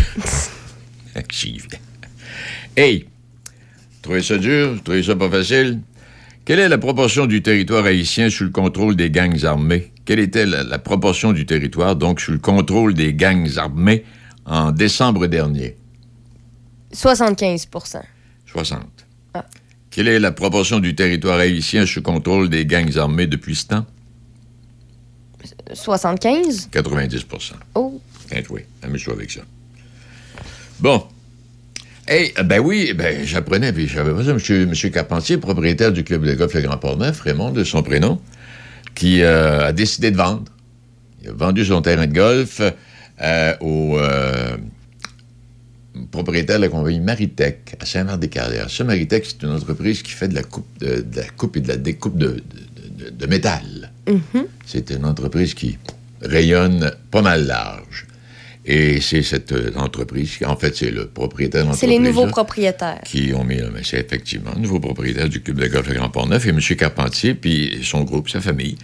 Eux vont continuer de s'occuper du domaine, euh, développement du domaine domiciliaire, là. euh, À donc- côté. Ah, exact.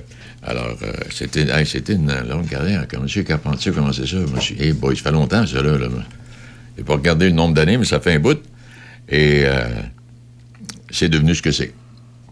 Et avec euh, la participation de la famille, bon, etc. Alors, salutations à vous ce matin, euh, M. Carpentier, votre famille, pour le travail que vous avez fait au fil des dernières années, depuis le début de, l'ouverture de votre terrain. Et puis, euh, bonne poursuite dans vos activités. Et puis, bienvenue au, à Maritech, c'est ça, Maritech de Saint-Marc-des-Carrières, comme les, nouveaux propriétaires du Club de golf Le Grand Port-Neuf. Bon, ben coudonc. Et euh, il y, a de- il y a de ces... ben, on parle. Il y a de ces entreprises qu'on connaît pas ou qu'on connaît mal. J'en ai découvert une à travers mes recherches. Une multinationale américaine, Blackstone. Ça doit être avec les roches? Blackstone, c'est la plus importante firme d'investissement privé au monde. Ah, c'est une banque? Euh, c'est pas une banque, c'est une entreprise. Là. Ben, Blackstone, moi, ça me dit, est un fonds d'investissement américain. C'est ça, Ça en plein banque. ça. OK. C'est la plus importante firme d'investissement privé au monde. C'est qu'ils sont issus de l'ancienne banque d'affaires new-yorkaise Lehman Brothers. Vous avez raison. Et euh, Blackstone a été fondé en 1985 par un bonhomme du nom de Stephen Schwarzman et Peter Peterson. Siège social à New York, 3165 employés. Euh, on est présent dans plus de 30 pays. Un actif de 731 milliards de dollars US en septembre 2021. Aujourd'hui, c'est peut-être un peu plus. Et Schwarzman est la 19e fortune aux États-Unis, selon la revue Forbes, à une valeur nette personnelle de 33 milliards. Et au Québec, Blackstone est présent. Ils sont propriétaires de 190 immeubles, peut-être même 200 industriels, de Cominard, qui était une entreprise qui était dans le domaine, oui. Euh, Co-entreprise avec le groupe Sélection visant à 13 résidences pour personnes aînées. Ils ont fait l'acquisition de trois usines de l'ex-papier Roland. Partenariat avec Hydro-Québec pour le contrat d'exportation d'électricité vers New York. Et investissement de 3 milliards dans Invenergy, une firme américaine d'énergie renouvelable dont la caisse de dépôt est le principal actionnaire. C'est Machitech, euh, Denis. Euh, à Saint-Marc? Mach- Machitech, oui, c'est OK, vous avez raison. Moi, je disais quoi? Maritech? Maritech. Ah. Machitech. Machitech. Merci à Michel qui écoute. Exact. Alors donc, voilà pour ça. Il est 8h43, 8h44. Michel n'est pas là ce matin, mais il devrait être là. Il est là demain? J'en ai aucune idée. Que- euh, à Ce que soit... une euh, surprise. alors, si c'est pas moi qui est là demain, puis c'est pas Michel, ça va être euh, notre ami euh, Vintage. Qui, sûr qu'il y aura quelqu'un. Ah, il va y avoir quelqu'un. C'est ça. Non, je pense, ouais, je pense que c'est euh, je pense que c'est M. Vintage qui va être là demain matin. Je, je ne pourrais te dire, mais écoute, ce sera une, une surprise demain. Ah, mon Dieu. T'es-tu fier de la surprise de matin?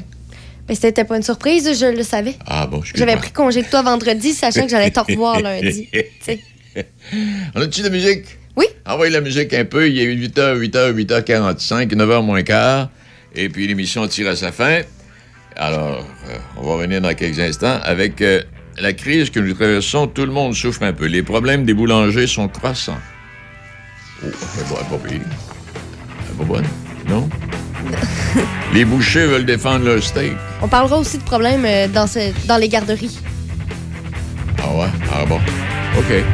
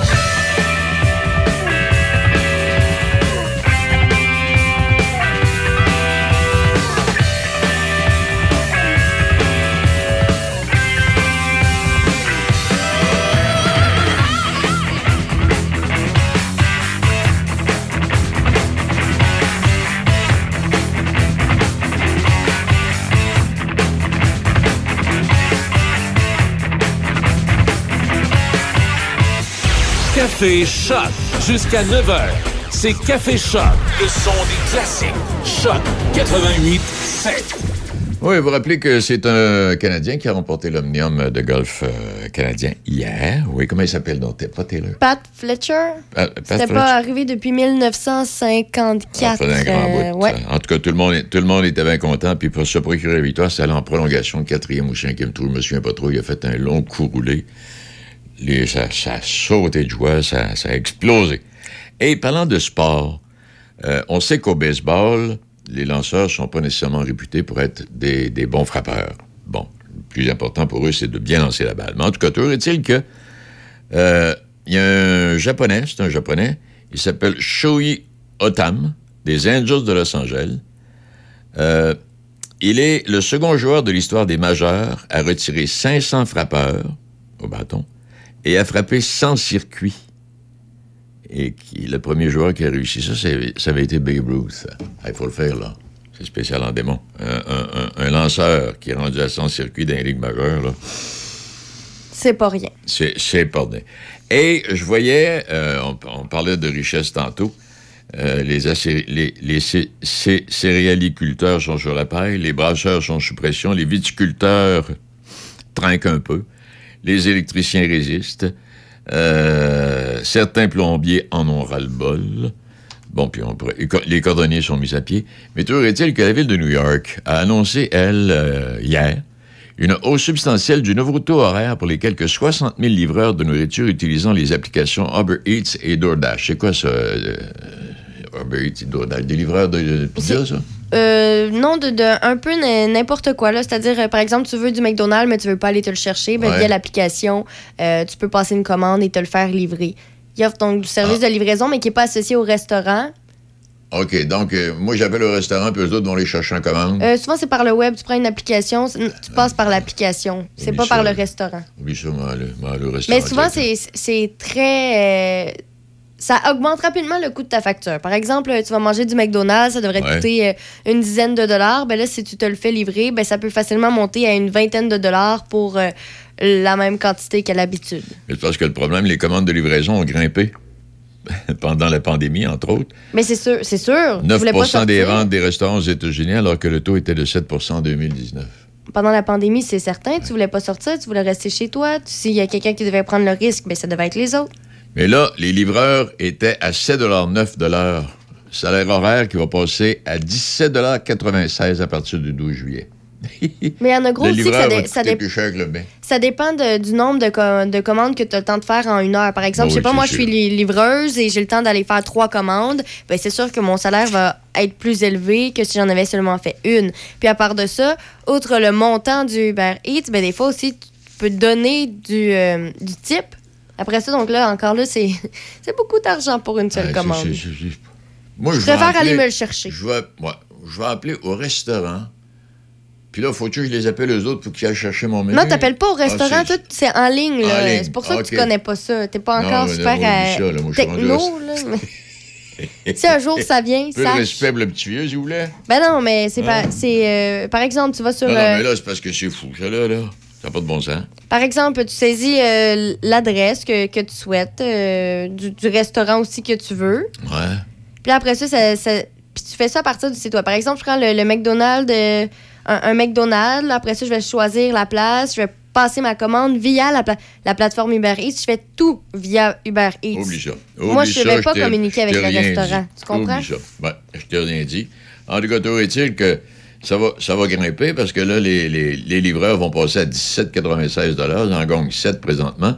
Et à partir du mois d'avril 2025, euh, les livreurs seront à 19,96 Ben, je commande déjà pas via ces plateformes-là, mais je serais curieuse. En, en fait, moi, je me dis, si le restaurant où tu veux manger offre déjà le service de livraison, c'est beaucoup plus rentable Ben pour oui. toi de prendre la livraison du restaurant. Un peu chez Pizzeria Pocket. C'est eux qui livrent, là. Exactement. Hey, voyons donc, oui. Tu parles d'une patente. Hey, c'est toi l'émission ce matin. Euh, bon, là, les livreurs, Ben, c'est ça. J'aimerais oui. juste te rappeler, là, vite, vite, tantôt on en Ah oui, discutait en hors d'onde, là, les 3000 éducatrices qui ont quitté les garderies du Québec en une année. C'est des nouvelles euh, données là, qui, qui montrent que le, le Là, les recrutement. 3000 éducatrices d'habits, il n'y a pas de liaison là, il n'y a pas de S à 3000.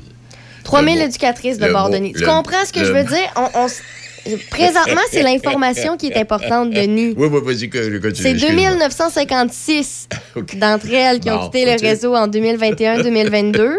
Et ça représente euh, quand même 10% des éducatrices qui ont quitté leur emploi en 12 mois parce qu'elles sont 33 296 Ouais. en, Ça, c'est l'éducatrice de maternelle, ça? Euh, tout ce qui est CPE, euh, GS, GNS, garderie, là, c'est ça. Puis euh, justement, même si là en ce moment on parle surtout ah faut trouver des nouveaux lieux, on manque de place dans nos CPE, Ouais. mais c'est pas les locaux, c'est vraiment aussi finalement le manque de main d'œuvre. Et dans les 3000, on a, on a les informations, on sait qu'ils sont 3000 à avoir quitté, mais on sait pas les raisons. Donc, probablement là-dedans qu'il y en a une partie qui sont partis à la retraite. Mais ensuite, c'est de savoir les autres, quelles sont leurs raisons, pourquoi ils ont quitté. Hey, si c'était possible, moi, sais-tu qui viendrait travailler pour moi? Qui? Des, des grands-mamans.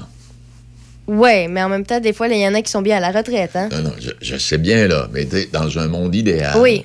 t'invites des grands-mamans à venir travailler dans les CPE, garder les enfants. Mais tu, tu vois, ça, c'est des données claires de ce qui s'est passé, ce qui est arrivé. Mais si on se fait à un sondage qui a été fait en 2021, euh, c'est près de la moitié des éducatrices qui songeaient à quitter, à changer d'emploi.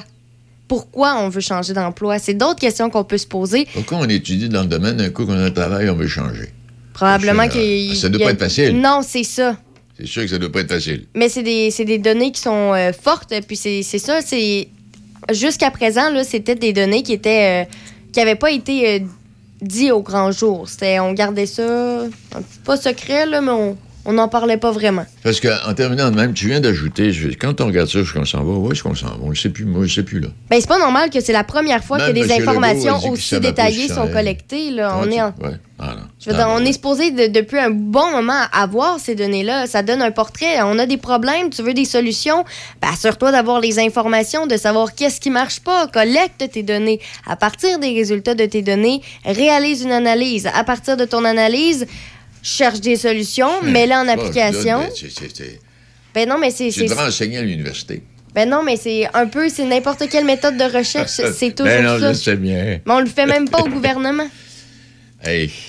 Là, j'ai hâte de voir l'ingérence étrangère, là, David Johnston, qui dit qu'il va quitter, il a dit vendredi qu'il va quitter d'ici le mois de juin. Ah, il n'est pas parti encore, là. non, il va quitter d'ici la fin du mois de juin. Parce qu'il vient de révéler, il vient de révéler la nature de sa vraie personnalité, lui, là. là. Ah oui? C'est un nu. Ah!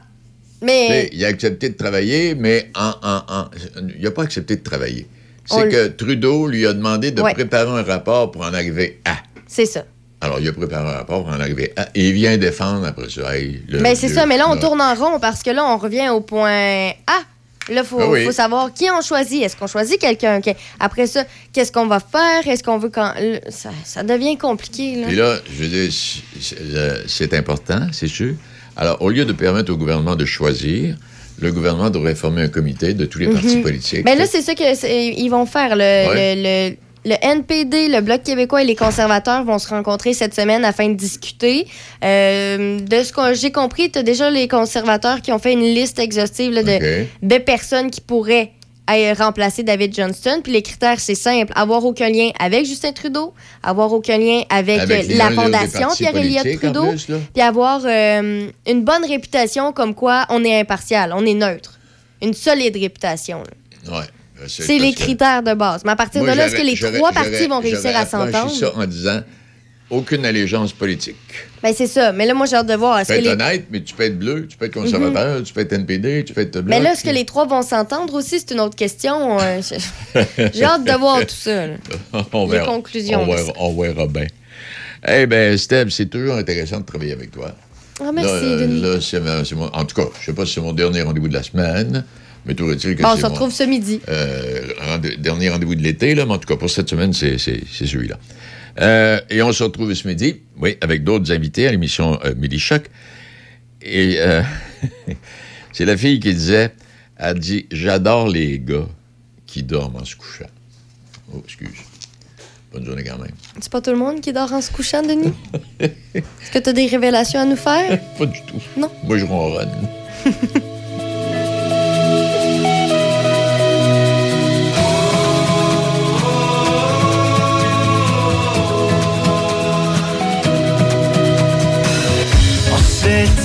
interdit, on s'est laissé croire, permis, loin de tous les départs. Si on s'empressait d'allumer le noir, on s'est assourdi, on s'est laissé voir, choisir naître de son histoire. On a fait construire un nouveau décor. Tout